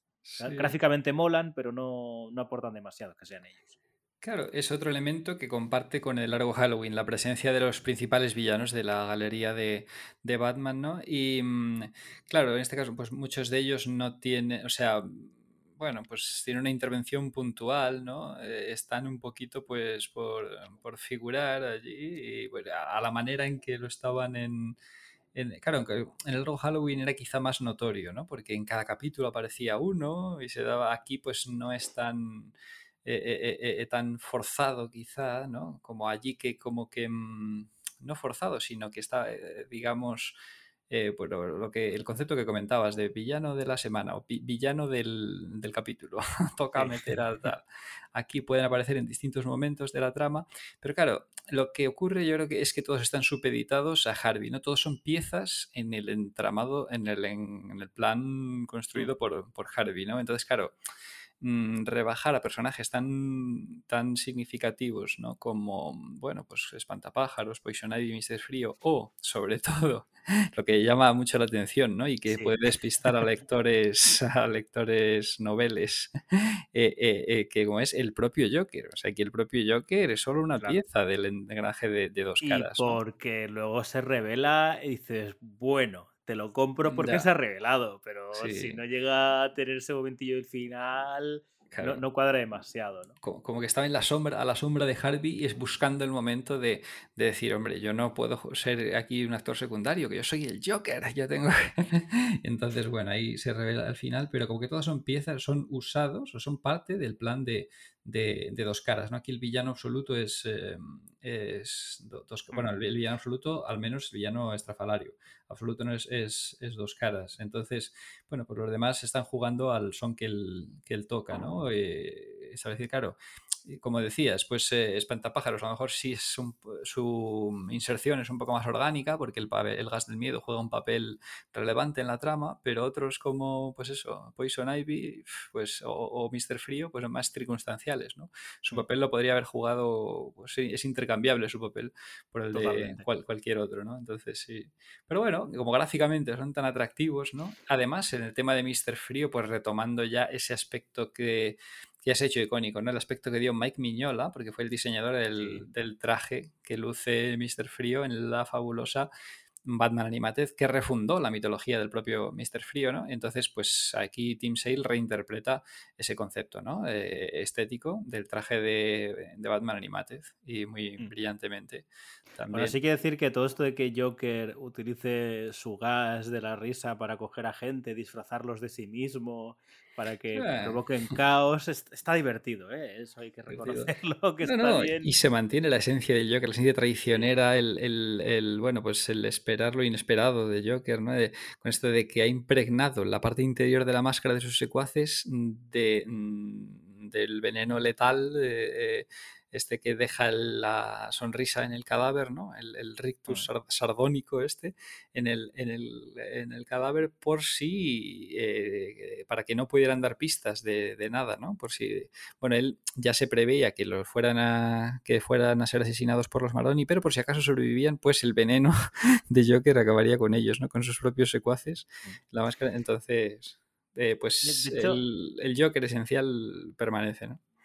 Eh, creo que está mejor integrado Pingüino, aunque es anecdótico, pero solo el hecho de que haya un tiroteo entre, entre sus secuaces y varios mafiosos en, en- los muelles indica más este hecho, ¿no? De, que están desapareciendo los, la mafia tradicional y están siendo sustituidos por, por estos fenómenos, ¿no? Por, por- por estos freaks.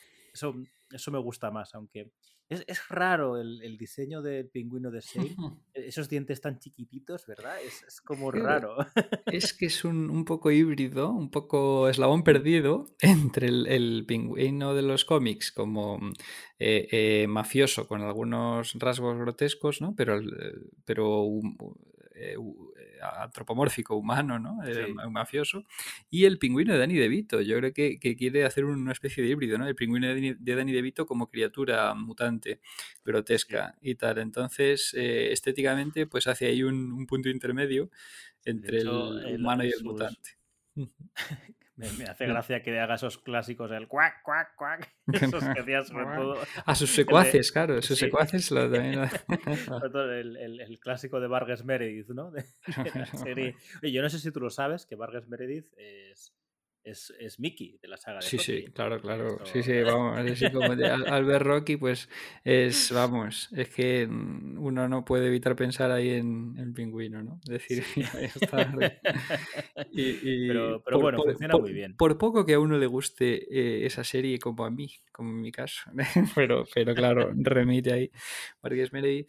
Pero, mm, claro, y también, pues, como a nivel estético es el híbrido entre el, humano y el mutante, pues también puede funcionar un poco a nivel argumental como el, el el paso intermedio entre los mafiosos tradicionales y los villanos grotescos y estrafalarios, ¿no? También está un poco ahí en el intermedio. Ahí los eh, bueno, pues los subalternos de Falcone, ¿no? Que son en este caso las familias mafiosas de los Zuko y los Skivers. Skivers, claro, retomado de año 1, que era una mm, intervención Mm. breve en año 1, pero era el mafioso negro, ¿no? De, Sí. de año 1, Skivers y, y Zuko. Y tal, pues, es Skivers y Zuko contra la banda del pingüino y tal, como que ya les está empezando a suplantar, ¿no? Y, y bueno, pues eh, eh, Skivers es otro de los que como no vuelve a aparecer, pues ya sabemos por qué. Ah, Con, con Victoria Oscura ya sabemos por qué no vuelve a aparecer. Sí, porque toda de hecho eh, sí que está claro lo que decimos, ¿no? Estos policías que hemos hablado, ¿no? De hecho, la, la aparición del web, que no te da la sensación de que, de que el web, eh, el, el personaje, no, no, el- no el guionista, que curiosamente se, se llaman igual, eh, no se atreve a rediseñarlo, Sale, y lo hace casi que demasiado parecido al estilo de Machukeli. Sí, sí, como que le da más, o sea, tiene Y no más sé muy bien por qué. definición de rasgos, ¿no? O sea, no se adapta al estilo eh, eh, con mayor economía de líneas de Sale, ¿no? Que lo habría hecho con, con menor definición de, de rasgos, pero como que lo quiere para mm, relacionarlo directamente con el, con el mm, Loeb, con el Gillian Loeb de, mm, de, mm, de Mazzucchelli, ¿no? Le da más, más líneas, le aporta más, eh, lo, lo define más, con más rasgos para que no quede duda de que se trata de, de él, Eso es lo que, lo que decía, ¿no? Que, que me he ido por las ramas con este tema, pero que eh, por una parte, Sofía Falcone mata a todos estos policías y secundarios que vimos en año 1 y Dos Caras mata a todos los mafiosos que, que ya no aparecen ¿no? Eh, durante el año 1 y esos primeros tiempos, con lo que esta ahora al final sí que sirve muy bien, como tú dices, para si te quieres hacer esa cronología, ¿por qué esa, esa gente no vuelve a aparecer nunca más? ¿no? De hecho, se establece muy bien el, el, el futuro, bueno, el futuro, el- lo que ha sido de, de Flash, que, que es un personaje para mí capital en, en año 1 y que, como tú bien decías, no, no se volvió a saber nunca nada, ¿no? Y me parece Sí. muy, muy acertado que, que fuera parte de, de un club así de tugurio, que no sabe muy bien de qué parte de la legalidad está. Bueno, de hecho sí que se volvió a saber algo de Flash, pero muy puntual. Y aquí vienen, mira, aquí podemos hablar de las eh, eh, mm, inconsistencias, de los problemas con la continuidad, ¿no? Aunque no sean tan... A que ya sabemos que aquí nos da un poco igual la, la continuidad, pero bueno, de los problemas que planteaba con... de cómo chocaba la continuidad con otras obras de, de Batman. Y es que Flash sí que apareció ahí en, el anual, en un anual de Legends of Dark Knight, ¿sabes cuándo? En la boda de, James, de Gordon con Sarah Ah, Essen. sí, que eso Eh. salía en, en el tomo este de, de la ley de Gordon, es verdad, es verdad. Sí, sí, sí. Ah, es verdad, en la ley de Gordon, que era recopilaba historias centradas en, en Gordon y tal, hicimos ahí en programa, en, en, en Soy Batfan, ¿no? Pues, pues eh, claro, ahí aparecía Flash, que aquí muere, ¿no? Entonces ya dices, bueno, ese era el primer en- encontronazo con la continuidad, ¿no? ¿Cuál, ¿Con cuál nos quedamos? Hombre, yo me quedo con, con Victoria Oscura, ¿no? Aunque ese especial era guionizado por Dale O'Neill, ¿eh? Cuidado, que no es que no se nos puede... Ya, O sea, ya, ya. No, no- no es tan fácil prescindir de pero bueno. Esto, y luego, pues, el otro. mm, El, la- Bueno, se, se murió poco, puedes decir, No. Se murió, se murió un rato, ya está. Era, era muy duro y, mm, y claro, y, luego el mayor contraste con la continuidad tradicional, que es el de Tony Zuko, ¿no? Fíjate, de Tony Zuko. Claro, porque aquí, pues, eh, muere de un infarto al ser perseguido por Batman y Robin. Bueno, en ese momento Batman y Dick todavía, ¿no? Y muere. Pero claro, en el canon, en, en la versión oficial del origen de Robin, que se narra, en mi opinión, en una obra bastante olvidable, yo no sé si estarás de acuerdo, pero a mí no me gusta mucho Año 3, eh, Batman Año 3. eh, no lo he leído, que- así que no te puedo, no te puedo decir si me parece Ah, sí, Batman año 3, fíjate, pues ahí es donde, es, eh, donde se narraba el origen oficial de Robin, entre comillas, post-crisis en Tierras Infinitas, pero a- en base a flashbacks, porque año 3 en realidad se ambientaba en la actualidad, eh, existiendo ya Nightwing y todo, con Dick Grayson siendo Nightwing, pero eh, lo que se contaba ayer era que Tony Zuko salía de la cárcel y cómo eso repercutía en, Dick Grayson, ¿no? Y, con esa premisa, pues luego se, narraban varios flashbacks en los cuales se contaba el origen de, Robin, ¿no? Y ese era el, se suponía, el origen de Robin canónico post-crisis. Pero claro, luego llega este eh, y con eh, aquí Victoria Oscura, que claro, establece que Tony Zuko murió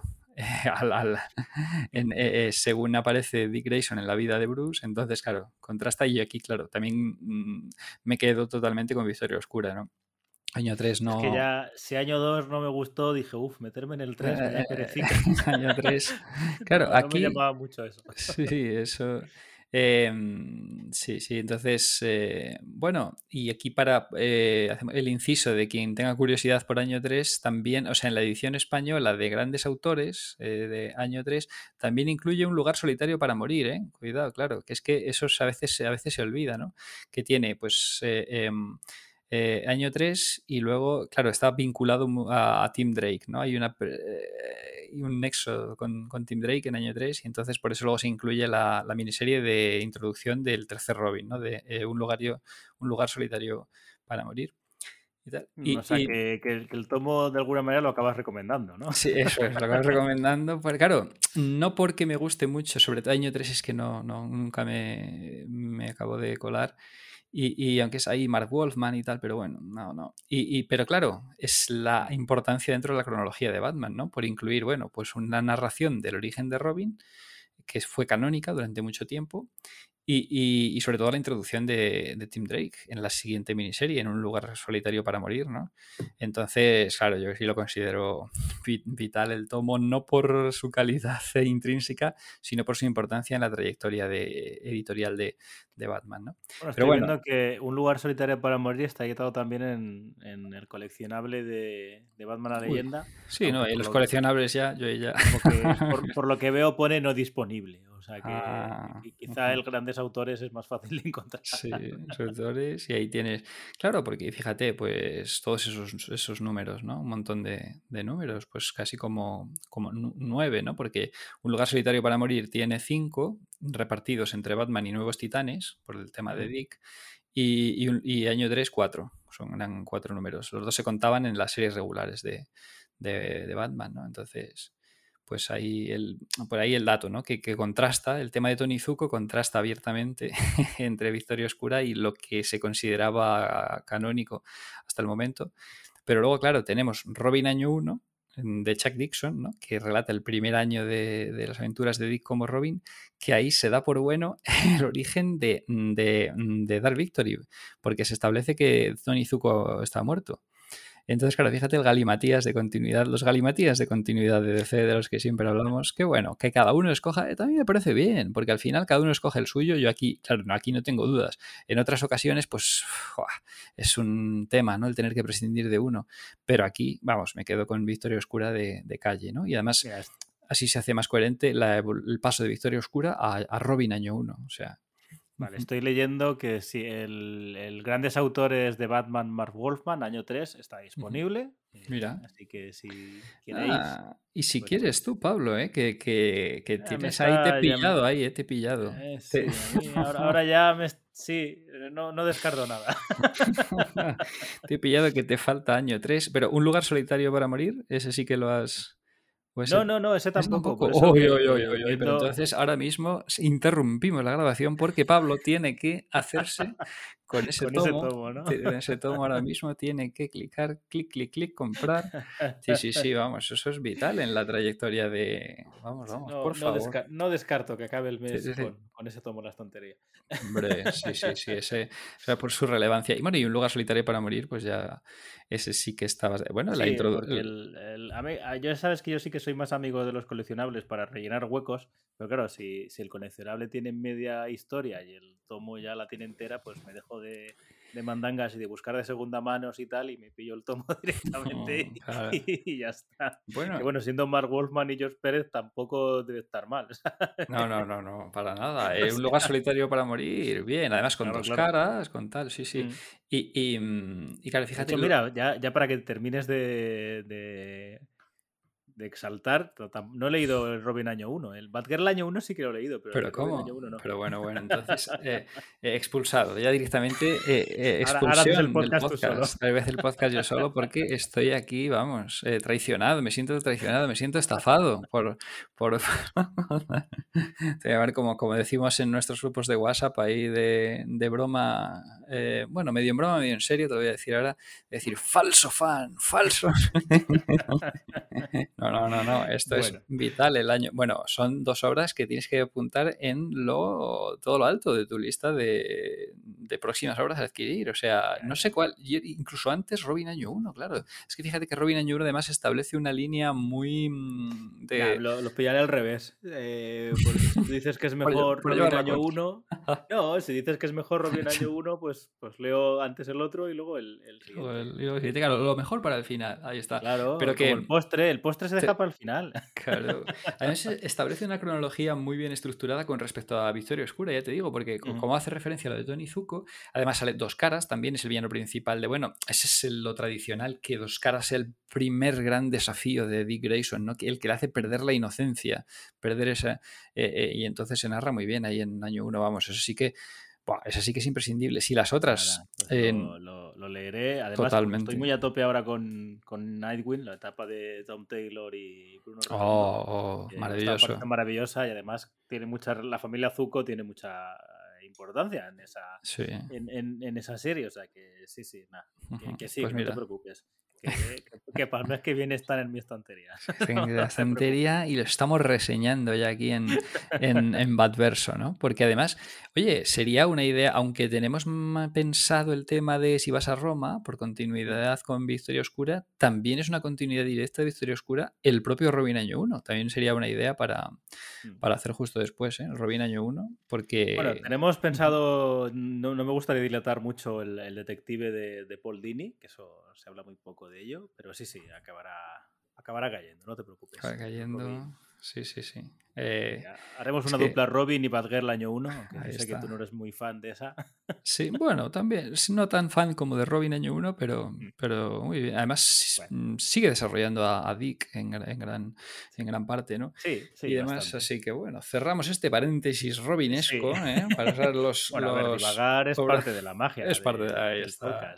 en este caso era pertinente en una obra tan, tan eh, pues, eh, con una presencia tan notoria de, de Robin pues eh, eh, hay de recomendar mm. algunas obras fundamentales en la trayectoria del, personaje de Robin. Y pues ya que estamos con Robin, pues yo sigo con Robin y voy a decir mi momento favorito, mi número favorito de la de Victoria Oscura y mi, y mi parte favorita, que es, es la introducción de Robin. Es el número 9, maravilloso, y cómo eh, se identifican esa identificación de Bruce, del Bruce niño con el con Dick Grayson eh, niño, ¿no? Es... pasada. Esa, esa, doble página en el que está todo oscuras, toda la gente del circo se ha marchado y, Bruce está ahí de pie, cabizbajo, eh, mirando todavía. Eso es, con, con, ese paralelismo, claro, es que es, maravilloso. Aparte, eh, esas, esas, pequeñas páginas de flashback que hay a lo largo del, tomo ahí en, dos ocasiones en el que se usa Sale usa las aguadas, las acuarelas para usar un blanco y negro que son, son preciosas esas, esas páginas, ¿eh? la verdad es que son, es que, ah, es que artísticamente es una maravilla este todo. Totalmente. Es que, bueno, y este número 9, este capítulo 9 es histórico. Es una obra maestra dentro de la obra maestra. O sea, esto es. Yo no creo que hayan. Mira, si, si Batman Año 1 será siempre la referencia en cuestión de orígenes de, origen de Batman, para mí, para origen de, de Robin D. Grayson, será siempre este número 9 de, de, de Victoria Oscura, porque es que se puede hacer de forma más, eh, más cruda, ¿no? Y más, eh, o sea, visualmente eh, desangelado y tal, el, vamos, la devastación emocional que supone la pérdida de, los, de sus padres para Dick, cómo Bruce se identifica con él y después la secuencia maravillosa de identificación entre los... Entre, entre mm, Dick niño explorando la mansión Wayne y eh, eh, evocando el pasado de, Bruce Niño, también explorando la mansión Wayne cuando acababa de perder a sus padres, ¿no? A través del espejo, se evocan el uno al otro. Bueno, bueno, bueno, qué maravilla, ¿eh? La lagrimita. Con, con, Alfred también, ¿no? con, Alfred, eso. Esa parte, cuando Alfred le, le dice a Dick, no, no se lo dije a Bruce en su momento, pero usted no va a volver a estar solo. ¡Qué maravilla! ¿no? Como el, contraste, claro, él se quedó con ganas. Pero es que eso habla también del contraste de para Bruce entre Harvey y Dick, ¿no? Harvey, se Mm. o sea, Bruce se quedó con ganas de revelar su identidad a Harvey para darle confianza y que no se hubiera dejado llevar por sus instintos oscuros y entonces lo va a hacer ahora con Dick. No, pues a Dick sí se lo voy a decir. Pues claro, eso se, mm, se, se, mm, traduce un poco en, en Alfred eh, eh, con el contraste entre Bruce y Dick, ¿no? A Bruce no le dije que, que no estaba solo y, tuvo que, que soportar todo siendo niño, tuvo que soportar esa soledad. En cambio, a Dick le voy a dejar claro que nunca más va a estar solo, ¿no?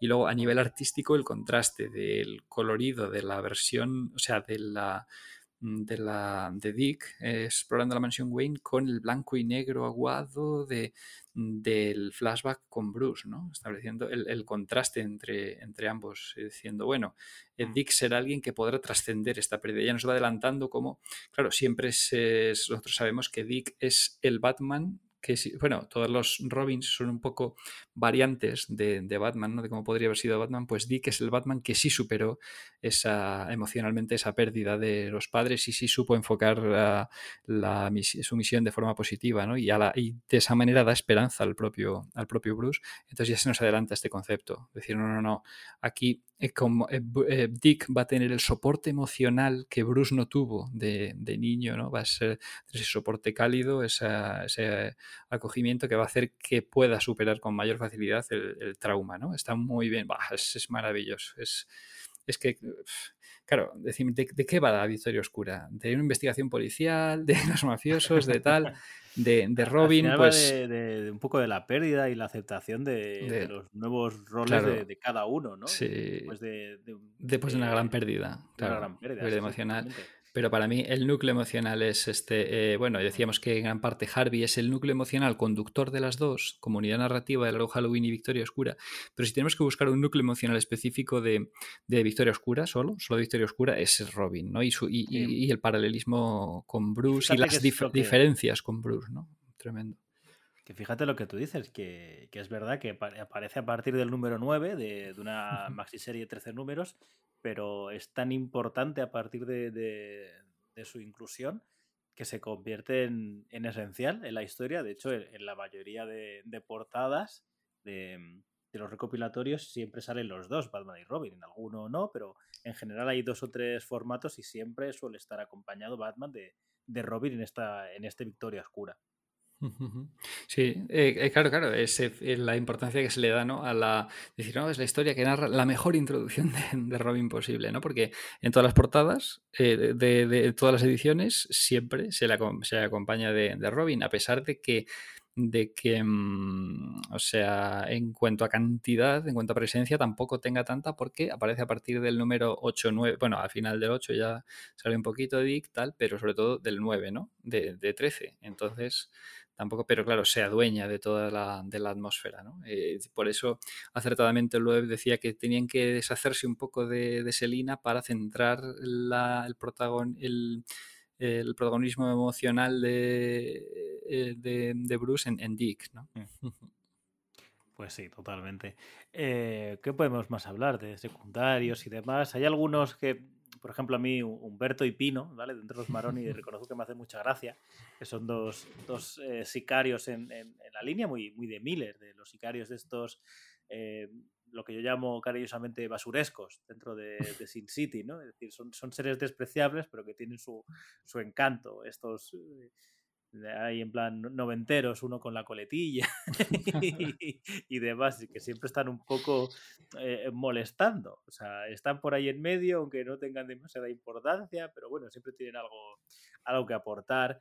Eh, una, una cosa in- interesante que no, hemos comentado es que dentro de esa eh, separación que puede haber entre, entre Batman y, y Jim es eh, a partir del, del jefe O'Hara, ¿vale? Eh, que la verdad es que es la, la muerte que, más afecta. Dentro del, núcleo de policía, pero claro, todos los demás sabes que, que son corruptos o que no hacían las cosas de, de- de una manera especialmente legal, pero claro, el jefe O'Hara lo ves tan, tan bonachón, al decirte eh, este- estas frases, ¿no? Decir, yo llevo 30 años aquí haciendo la misma ruta, que fue la primera que yo hice y, y demás, pero que esa, esa lista de, de gente mm, de la cual te puedes fiar, ¿no? De esa, esa lista que Gordon, en plan, Elliot Ness crea una lista de hombres para poder luchar contra, contra el crimen. Eso es un concepto que me parece muy, muy, muy potente.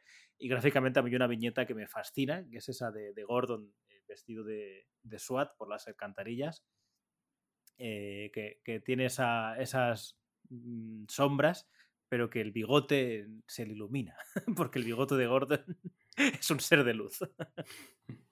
Claro. Eh, sí, bueno, es que además el, el, jefe O'Hara es el único positivo dentro de todos estos miembros de, de, policía que van cayendo, ¿no? Que eran todos turbios, eran todos de la parte corrupta presentada en, en año uno, ¿no? El propio comisario, antiguo comisario Loeb, eh, eh, Branden, Pratt, todos estos turbios. Eh, y demás, ¿no? Y, y, claro, ¿a quién nos remite sobre todo el jefe O'Hara? ¿A qué, ¿A qué, remite? Pues a, a Batman 66, ¿no? Sí. Que era el, el, el, subalterno de Gordon ahí siempre en todos los capítulos de Batman 66, dentro de toda la rutina de esa serie, bueno, y, y, y entonces, claro, pues tenía que ser, por fuerza tenía que ser bonachón, ¿no? el jefe, el jefe O'Hara. Fíjate, aquí sí que tengo una nebulosa, no sé si ya habría aparecido en, en cómics de la época, eh, el jefe O'Hara y luego se mmm, trasladó a la serie de los 60 o, o, si fue un invento directo para la serie de los 60. No lo sé. Mm. Eso me, no sé. No, no tengo claro. Si, si sí. los, los, oyentes tienen alguna información al respecto, pues que nos lo dejen en los comentarios. Sí, entonces. Si saben, yo te, te, lo voy a preguntar, yo me pasa lo mismo. Digo, no, no tengo muy claro si lo del jefe O'Hara. A ver, la serie tenía sus cosas así, sus, sus personajes inventados, ¿no? Como eh, entonces no, no lo tenía exactamente claro. Desde luego, al leer Jefe O'Hara ya. Claro, nos remite a. Total, ¿no? Sí. Lo que sí tenemos claro es que si es que había aparecido en cómics antiguos, o sea, de los años 50, 60, el Jefe O'Hara, desde luego no vuelve a aparecer nunca, ni en los 70, 80, nunca, ¿no? Entonces, claro, si, si el tema este de, eh, de que aparezca aquí es un homenaje a la serie de los 60 un homenaje directo a la serie de los 60 y bueno, pues lo rescata de algún lado eh, Jeff Loeb. Pero bueno, el caso es que se aparecen. Entonces, bueno, pues eso, primero mueren todos los, los estos eh, policías corruptos relacionados con, con Año 1 y luego ya el escuadrón de... Eh, reunido por Gordon para sí. capturar al ahorcado, ¿no? Pero aquí todo es más consistente, el resultado de la, de la, investigación es mucho más consistente que en el largo Halloween, ¿no? Ya no existe esa nebulosa, sino que se nos aclaran sí. por completo los motivos que llevaban a, que, que, por los que se asesinaba en ese orden, ¿no? Que resulta que, claro, Sofía Falcone, como había robado de los archivos de Harvey Dent, pues iba asesinando eh, a los miembros de la, o exmiembros de la policía en el orden en que aparecían en los papeles de Harvey Dent. Entonces, claro, por eso Harvey Dent Harvey, pudo adelantarse, sí. claro, eh, pudo adelantarse al el, el, el, en la festividad de abril de los inocentes de abril, claro, Gordon está a punto de ser ahorcado, pero mmm, Harvey se adelanta y, de, y, le libra del ahorcamiento, ¿no? En, un, algo que puede parecer algo forzado, algún deus es máquina, pero no, que finalmente se explica, ¿no? Se dice, no, claro, Harvey, como sabía que, es, que estaban siendo asesinados en el orden en que aparecían en sus papeles, pudo adelantarse y saber que Gordon iba a ser la siguiente víctima, ¿no? Entonces, bueno, pues ahí se cierra todo eso, cierra, cierra muy bien en este caso. Sí, sí, sí, muy, muy bien cerrado. Eh, luego, otro personaje que aparece por ahí, que es el de Lucía Vitti, en el Hmm. que, bueno, aparece un par de viñetas y, y ya. Y, y, sí que es cierto que ahí, dentro de la propia historia, es como, bueno, podría haber sido Lucía Vitti o, bueno. o Tony Zuko el que liberaba a, a Humberto Yapino, ¿no? Sí, por continuar no sé. un poco la familia Vitti, ¿no? Que sí. eh, dos de sus miembros habían sido exterminados por festivo en el, ante, sí, sí. En Largo Halloween. Pues no aporta demasiado que sea ella, ¿verdad? La que los, mm, no, los libera. simplemente para hacer referencia al, al clan Beatty y tal. Bueno, y todo ese entramado de mafiosos que al final resulta que uno de los acertijos del ahorcado al final eh, pues cambia de sentido gracias a la intervención de Dick, ¿no? Es uno sí. de los momentos en que Batman se da cuenta de que promete, el muchacho promete. Dick, ¿no? y entonces le dice, oye, ¿y si en vez de nadie está a salvo, quiere decir nueve están a salvo, ¿no? Y entonces coincide la cifra de 9 con los nueve, mmm, eh, bueno, pues nueve individuos del entramado de, de, de Sofía, asociados claro. a Sofía Falcone. ¿no? Sí, de los 10 que, que, estaban, ¿no? De, pues que uno, evidentemente, uno es, está, está salvo, que es esta, esta Sofía Falcón. Eh, lo que también me parece interesante, no lo hemos comentado, es el, el propio juicio que lleva a cabo Harvey Dent, ¿no? Dentro de, de esta mm, unidad de, villanos que, que, él crea bajo las alcantarillas, se reúne y tal, que pues bueno, crea, crea un juicio para contra, bueno, en realidad contra, contra Julian Day, contra el hombre calendario, para ver si es él el, el, culpable. O sea que de alguna retorcida manera, Harvey Dent todavía cree en la ley, ¿no? Bueno, incluso luego en el juicio que se monta cuando capturan a dos caras, ¿no? Eh, mm. Y se monta el juicio oficial, pues eh, eh, Harvey Dent elige representarse a sí mismo, ¿no? Dice, no, no, no, yo me voy a presentar a mí mismo porque soy... Pero, y claro, y luego ya la fiscal dice, bueno, si es que no está su, su amante, ¿no? Eh, pues usa el argumento de que no está en sus cabales para poder representarse a sí mismo, tal. En ese eh, eh, juicio oficial, bueno, con luego toda esa huida espectacular eh, en la cual los villanos irrumpen en medio del, del, juzgado a través de las alcantarillas, ¿no? Juegan un papel muy importante las alcantarillas aquí, sí. que es la guarida que usa eh, dos caras, ¿no? Para tramar sus planes y bueno, y al final, pues claro, la, la, la, dentro de su locura, de su rabia, Sofía Falcone coloca un montón de bombas por todas las alcantarillas para poder pillar a Harvey, dice, sabe que se ocultan las alcantarillas y pues se bombardean todas las alcantarillas en el, en el clímax de la historia, no tiene que ir Batman ahí a poner, a, a, bueno, salva de la in extremis de la muerte a espantapájaros, de morir quemado por una de esas bombas, el tema de, de las alcantarillas, ¿no? de lo que se esconde en el subsuelo de esta ciudad retorcida, ¿no? de lo que... Sí. sí, sí, sí. sí, Bueno, está, es, a mí sobre todo me parece interesante por eso, por el tema de la visión retorcida de, de Dent, cómo, cómo ha acabado retorciendo la, la, justicia para él significa otra cosa y, y, demás, creo que está muy bien reflejado. Que, por cierto, el tema de los juicios de Dent, eh, los juicios personales, es algo que se repetiría en otras obras, ¿no? Hay una en concreto que sé que a ti te gusta mucho, ¿eh? En, en Tierra de Nadie. Oh, oh, Hay ese, ese, ese, otro juicio que, que, él crea, ¿no? Bueno, y la, dentro, dentro del escuadrón de Gordon hay una que, que, queda libre, que es, que es López, pero ¿Tú tienes eh, datos si, si ha vuelto a aparecer Stan López o demás? ¿O, o es un personaje que ha sido sustituido por, por Montoya, quizá, no? Sí, ahí tenemos. El, hay, hay un. Porque además físicamente no nos recuerda mucho a Montoya. O sea que yo creo que hubiera sido más interesante eh, darle un, un origen sí. en los cómics, ¿no? Claro, de hecho, hubo un, un, colega al que recomendé la obra y tal, que luego me dijo, pero esta López no es Montoya, claro, porque es uh, policía de hispana, ¿no? Eh, latina y tal. Que en es que López... totalmente, yo también pensaba sí. que era Montoya. Fíjate, pero claro, con la continuidad no, no, cuadraría tan pronto Montoya, ¿no? Porque ya aparece más. Eh, eh, eh, bueno, aparece paralelamente a su aparición en la serie de animación, ¿no? Que ya comentamos sí, la, la, paradoja esta de que al final apareció antes en animación que en los cómics, ¿no? Estaba ya prevista su introducción en cómics, lo pillaron para un capítulo de Animated y al final apareció paralelamente en, la, en las dos y tal, mucho más avanzada, ¿no? Ya la cronología de Batman y tal. Pero bueno, ya se instaura el estereotipo de policía eh, latina de, en el mundo de Batman. Tenemos a López en Victoria Oscura, a Ramírez en, en, El Caballero Oscuro, en la película de Nolan, mm.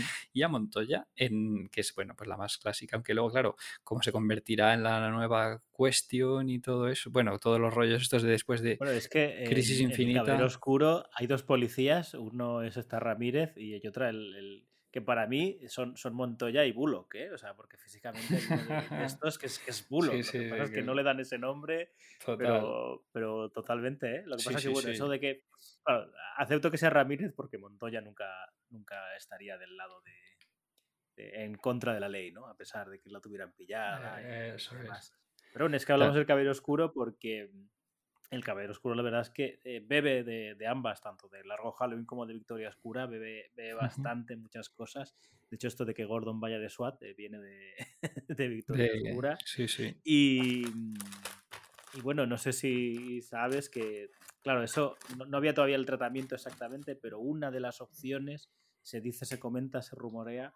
Eh, de que originalmente esa tercera entrega del Caballero Oscuro iba a estar más basada en esta, en Victoria Oscura, iba a ser la venganza de, de alguna manera, la venganza de, de Harvey Dent de contra, contra la propia ciudad y que se iba a utilizar a, a Joker como una especie de, de, Aníbal Lecter, el silencio de los corderos y tal, pero claro, la, el, el, prematuro fallecimiento de Heath Ledger mm, parece que Nolan no, no, quería tirar por ahí y por eso cambió todo, ¿no? Y de hecho no, no se hace ninguna referencia a Joker en, en Dark Knight Rises un poco por eso, por, el, por respeto y por el, por el dolor que le causó al propio Nolan, que parece ser, no sé si tú tienes más datos, que Nolan estuvo a punto de, de no hacer esa tercera entrega, ¿no?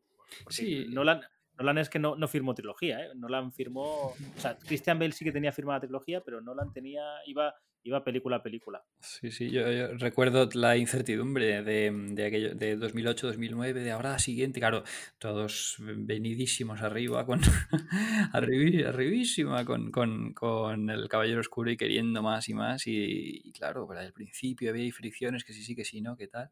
Y sí, sí, ahí hubo mucha, mucha incertidumbre y tal y claro y hablar de estas obras es eh, pues eh, lleva a hacer referencia a la trilogía de Nolan no porque bueno es una de las influencias más mm, reconocidas y además sus uh, ediciones incluyen pues eso eh, entrevistas introducciones del propio Christopher Nolan y David Goyer el co-guionista no esta de, de Victoria Oscura incluye una introducción de David Goyer la otra una entrevista con Nolan y Goyer la, la de Largo Halloween o sea eh, vamos, eh, y, y, es algo que gratifica mucho a, a Jeff Loeb, ¿no? En, ahí en la entrevista también dice, wow, es una de las cumbres de mi carrera el ver que mi obra era introducida por el mismísimo Christopher Nolan y se reconocía la gran influencia que, que jugó esta, que jugaron estas obras para hacer la trilogía de Nolan y que son las que tenía de referencia Christian Bale para leerse, para prepararse el papel, ¿no? Tenía ahí en el en su camerino tenía números de Largo Halloween y Dark Victory y tal. Y todo, o sea que sí, sí, es algo mm, muy notorio. Sí, la verdad es que ya estamos hablando de, de, una obra, pues, eh, lo hemos dicho un poco al principio, mayúscula y que, y que sí, que justa, por lo menos yo en, redes y demás, se, se menta menos que el largo Halloween, ¿no? Quizá largo Halloween es la que pues, rompió los moldes, es una obra considerada maestra y esta, sí que es cierto que yo no, creo que a nadie le he leído decir que sea un mal cómic, eh, Victoria Oscura, pero la, la, leo reivindicar muchísimo menos, aunque y estoy bastante... Lo que pasa que, claro, es lo que decimos. Claro, Halloween sí que se puede leer de forma independiente y, y, quizá el único problema de Victoria Oscura es que no se puede leer independiente, sino que eh, necesariamente es una secuela de, del largo Halloween. Sí, pero claro, yo es que las, o sea, yo mm, al oír mencionar el largo Halloween, inmediatamente lo pongo en el pack, Victoria Oscura. Digo, si es que es, que es, eh, o sea, además eh, funciona como una unidad narrativa, ¿no? Además, eh, todo el desarrollo del tema de, de Harvey Dent, todo el, es, funciona mejor como, como unidad narrativa completa, las dos juntas, eh, no tanto con Catwoman si vas a Roma, que ya es más, bueno, pues un añadido, un extra, pero ellas dos sí que... Entonces, eh, no sé, yo casi que interpreto que cuando se menciona algo Halloween va implícito, va en el pack. Yo ya... Las pones juntas. Sí, ¿no? sí, las, las pongo completamente en el pack, ¿no?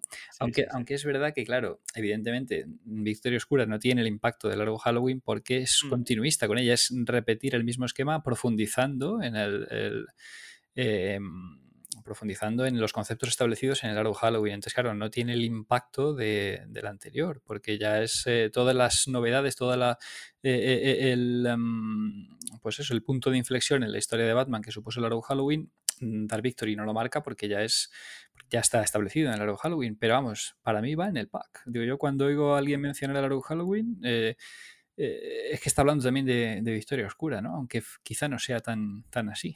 Pero yo eh, sub, sub, subcons, subconscientemente lo proceso, lo proceso de esa forma. Creo que es indisoluble la unión entre, entre las dos. O sea, no concibo yo a alguien leerse el largo Halloween y decir, no, Victoria Oscura no. Digo, no, no. O sea, es que es, que es, es, que es, que lo, debes, es, ¿no? debes leerlo. Totalmente, es, es lo mismo, ¿no? De hecho, me sorprende que no haya eh, ninguna edición de las dos juntas, aunque sé que ahora ECC, pues, eh, nos ha sacado, y si quieres, damos paso un poco a las ediciones ¿no? de, que ha habido en España.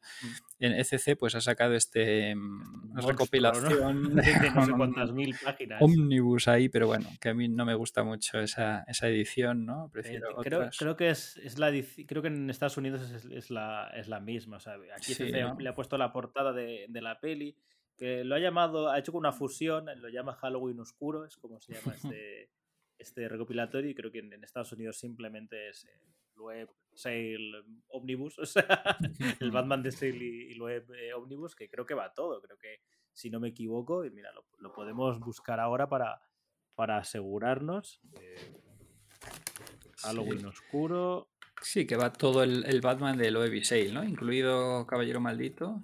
Yo creo, Sí, es que es lo que la, la duda que tengo yo. eh, si, si lo puedo poner en la página de CC casi mejor. Vamos a ver. Aquí nos dicen Batman. que lleva. Halloween Oscuro, la saga completa. Sí, sí, y incluye los Sí. tres especiales de Halloween de, de Vale, Batman, ¿no? Eh, Pasa que, bueno, es formato un poco reducido, la tapa semirrígida, sí, no es... ¿La Roma también lo, lo lleva o es la, la duda que tenía yo?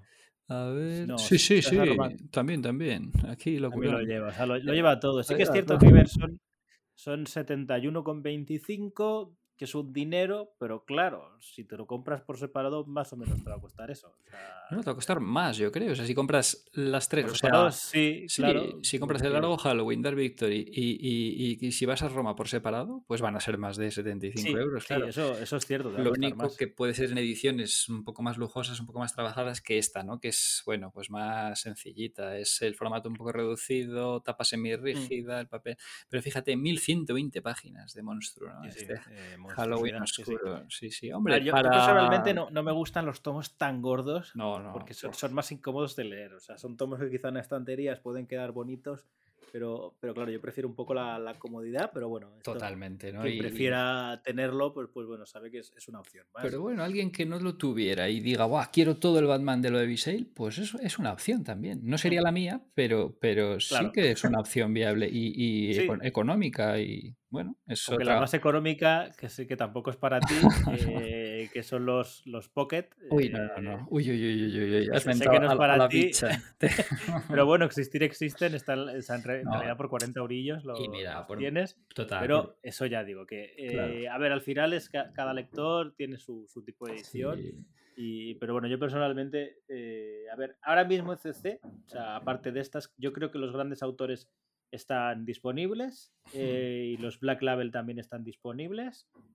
Y, y- y en edición deluxe yo creo que solo están el largo Halloween y Victoria Oscura. Este, sí. De, Sí, de los, de las cuatro obras, creo que solo esas dos son las que están en deluxe. claro. Y luego, como tú has dicho, eh, Norma, ¿no? Fue la primera que lo hizo Eso en es. España. Sí, yo quería decir, claro, que por mucho que a mí no me guste el Pocket, pues tiene su público, claramente. O sea, para alguien que quiera leerlo y no cuente con mucho recurso, o sea, que, que no pueda gastarse mucho y tal, pues oye, poder tener por 10 euros cada una de ellas, ¿no? El largo Halloween, Dark Victory, pues es una opción. Claro, a mí pues, es que me, me duele ver ahí en formato reducido, las maravillosas ilustraciones de Team Sale en formato reducido, pero bueno, es una, es una opción. Lo importante es que existan todas las opciones en el mercado, ¿no? Y eso sí que la verdad que ahí ECC pues sí que ha hecho un muy buen trabajo de tener una gran diversidad de, de ediciones, ¿no? Para, para todos los gustos. Eh, como bien decías, bueno, si quieres ahora hacer ya el repaso global de Victoria Oscura. Y yo creo que entre los dos, entre tú y yo, juntamos casi todas las ediciones que ha habido en España, ¿no? Porque tenemos, yo claro, la primera que tuve, ¿no? A la que creé un cariño terrible, pues a la edición de Norma Editorial. Eh, aunque me daba quebraderos de cabeza en su día, porque como tenía el Arrow Halloween en tomitos y de repente dar Victory un tomo en tapadura, y digo, ay, no queda bien en la estantería. Yo he de tal, decir que pero- el, el toque de la estantería lo superé hace mucho. Súper o sea, seguro. porque. Y si no, se vuelve uno loco. como- Sí. Sí, tengo cosas como que Batman Rip, el primer volumen está en tapadura, el segundo en prestigios, porque era como se publicó primero. y es como, bueno, pues, yo qué sé, cosas que pasan. Pero Batman Rip no, lo de Batman Inc. quería decir. Batman Inc., eh, eso era ahí Morrison. Bueno, pues teníamos esta de eh, Norma Editorial, ¿no? El primer, la primera vez que se publicó en España. Luego ya vendría los derechos para Zona Planeta y publicó Dark Victory, Victoria Oscura en formato un poco más grande. No llega a ser absolute, pero es un No. poco más grande que el, que el tradicional, ¿no? Y publicó las dos, tanto Largo Halloween como Victoria Oscura, en un solo tomo, en, en este Mm. formato un poco más grande. En un que- formato que- com- complementario en el que Sí. uno de los dos es con negro y azules y el otro con negro y rojos. Negros y rojos. Y, y fíjate, ese, ese es el que no tengo yo y sí tienes tú. Es el que Entonces, sí. ahí está, ahí tienes tú. Eso es. Y luego ya tenemos pues a la editorial actual, a ECC, que lo sacó, como no podía ser de otra manera, primero en grandes autores, ¿no? Qué obra, qué obra mejor, mejor que esta para adaptarse a ese formato de grandes hecho- autores. Grandes De autores. hecho, ojo, recuerda que sus primeros grandes autores fueron el Batman de Miller y el. Batman de Loeb. En sendos cofres, agotadísimos en cofres, Sí. que luego incluían una, una grapa con historias inéditas, historias em, cortas de, ¿no? Y entonces son muy buscados esos cofres. Por ahí los tengo lo- los, los cofres que incluían la- las cuatro obras de cada uno, ¿no? Del de Miller y, y luego del tándem Loeb Sale. Muy, o sea, maravillosas esas ediciones, muy, muy cuidado, ¿no? Con el asunto del cofre y tal. Y luego ya pues la, eh, la última en formato normal disponible, eh, que es el, la Black Label, ¿no? Que me gusta mucho también por ese diseño ahí elegante, con sus negros, con sus bordes negros en la página. La Black Label. Y luego otras, pues ahora recientemente en la Deluxe, ¿no? Que esa no nos gusta yo creo que ninguno de los dos porque es el tema este del plástico que recubre y tal, pero bueno, hay gente que le hace gracia el tema este de que parte de la portada está impresa en el plástico y tal. Y aparte, creo que hay, ¿puede es que la haya dos única- versiones de Deluxe. Mm, pues ya no te sé decir, como las de Creo que ahora ha sacado una nueva, ¿no? Claro, una nueva. Primero salió. que tiene la curiosidad de que es la única que no incluye a Robin en la portada, pues sale solo Batman. ¿no? En la de Victoria Oscura en el Deluxe nuevo está solo, solo Batman, no sale sí, Robin. está este Sí. Batman en rojos y, negros también. Sí, sí, Sí, sí. Que nos recuerda un poco al yo- estilo gráfico Yo de dudaba la... si, si poner ese, ese Batman en, en la Eh. portadilla del programa, pero creo que voy a poner una con Robin. Eso, sí, sí, sí. Mejor una con Robin, que todas las demás. Y claro, yo iba a decir que ese, ese rojo que nos recuerda un poco al estilo gráfico de las Sí. ilustraciones de la película de, de Batman, ¿no? Eh, eh, el, el- el contraste entre negro y rojo. De hecho, yo aquí tengo a mi lado, a, a mi izquierda, tengo este póster, del teaser póster entre la lluvia roja de Batman con la silueta negra. Maravilloso. Ese, ese creo que no lo tienes tú. Ese, ese no. buen- Ah, sí, sí, sí, sí, lo tengo claro. Sí, hombre, sí. Ah, lo- Ah, ahí- lo ahí tienes. lo- sí. Y luego la paginita esta también de, de esa ilustración que de esta paginita promocional que dan ahora en las tiendas de cómics, ¿no? Que por detrás aparecen los cómics eh, de la película, tal. Y todo esto, la mitad. Y sí, bueno, y la y por último, pues eso, la, la Pocket, ¿no? Para, bueno, pues una manera de poder acceder a la obra por un precio muy económico, 10 euros, pero claro, con el formato reducido, pero bueno, es otra, otra opción de las disponibles. Así que Pues sí, no sí. tenéis excusa, queridos oyentes, para no haceros con esta obra magnífica. Ah, bueno, y en los clave. coleccionables también, también salió. Ah, claro, eh, sí. en los coleccionables también salió. O sea, que, claro, sí que es cierto que lo de los coleccionables eh, es, es difícil en ese sentido porque o los pillas en su momento o luego ya, eh, ya, ya está complicado. Claro, son claro. tiradas como más limitadas y, Mm. y- y demás. Sí, pero, Pero bueno, vamos, sí. Que En general hay opciones. Hay opciones Esto está, claro, entre las entre lo imprescindible de Batman. Eh, sí, sí, sí. O sea, Para la- mí, para mí sí. O sea, Sí, sí, yo, yo sí, lo pondría muy alto en la, en la lista. totalmente. Yo, si hay un top 10, esta está. Y si el Arrow Halloween está, esta también. Para mí es que va, es in- indisoluble y continúa la Las pondrías en empate, ¿no? Darías esa trampita de, en el top 10 Mm, ponerlas en empate. o Yo soy, yo soy mucho de empates, ¿eh? Cuando me dicen lo de los tops y tal, digo, es que no, no puedo, es que si me decido por una es un insulto a la otra. No, no, no, no. Es para que lo, lo de los empates es, es la, la trampa para poder poner más. También, Es decir, a también, mí si, si me haces la típica de no, dime tus películas favoritas de Batman, tal, no sé qué. Claro, meto la trilogía de Nolan como un bloque y, Y ya está, claro, ¿no? ahí ya Y puedo meter más. No, no, y dice, pero mójate. No, no, no, no puedo porque si elijo uno es eh, una ofensa para el otro. No, no, no, no, eso. Pues mira, aquí para mí van, van en pack. El Arrow Halloween y Dark Victory y Victoria Oscura, así que es una recomendación absoluta que hacemos y que y con la que no os vais a equivocar. O sea, si no os gusta este cómic, mm, dejadlo de Batman, porque no. Poneos con otro héroe, ¿no? Igual es que ¿no? nos gusta Batman. Claro, digo, lo mismo es que no. o sea, y mira, así Eh, que. Oye, a, a veces pasa, ¿eh? No, no solo con Batman, sino en general con obras que recomiendas, tal. Eh, yo, yo tenía un amigo muy aficionado al manga y que no me acuerdo qué cómic le- tal, que se ponía pegas a los superhéroes, tal, no sé qué, y al final le decía, mira, igual, lo que pasa es que no te gustan los superhéroes y no pasa nada. Deja de intentarlo y, y ya está, ¿no? No, no, yo qué sé, no hay, que ser cabezón con esas cosas. Si no te gusta, no te gusta. Claro, Eh, no pasa nada, ¿no? Ya, más para nosotros. más, más cantidad de, de- Batman en- en repar- a repartir nos toca, ¿no? Pero bueno, oye, ha sido un placer como siempre aquí dedicarle esta- Totalmente, estos eh, por decir algo. Estos a puntillos o- o- a orillas casi.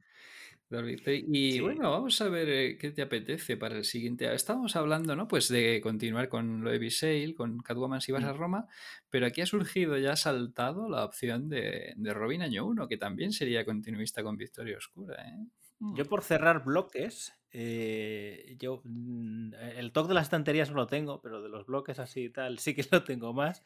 Yo, yo cerraría de momento, si te parece, Catwoman. si vas a Roma. Bueno, si vas a Roma y, y luego habría un, un cuarto necesario que sería con esos ese mm, eh, Caballero Maldito y, y ese especial de largo Halloween también. Ah, ese sí que lo haríamos un solo programa. Sí. Yo creo que esos serían los próximos que, que vamos a hacer. Sí, incluso podríamos agrupar más, eh, en vez de agrupar el especial de Halloween con Caballero Maldito, si quieres lo podemos agrupar con Catwoman si vas a Roma, porque son Ah, más bien. de la continuidad, ¿no? De la continuidad de lo de Sale, o sea que son, Sí, claro, y Caballero Maldito, bien, claro, son más bien. historias autoconclusivas y estos son más de, pues sí, lo podemos hacer en el siguiente, ¿eh? Para, pues eso, Sí. seguir con, con lo de Sale y estas obras. eh, habla y eh, tal, y luego mi idea, si te parece a ti, y, y mientras hago tiempo para, para poder pillarme lo otro, con el detective de Paul Dini, que yo creo que hay que hacerle Oh, ya- maravilloso, sí, sí, sí, sí. Pasa hay que que- tengo una duda, tengo una duda, que yo creo que hará una votación en Twitter, aunque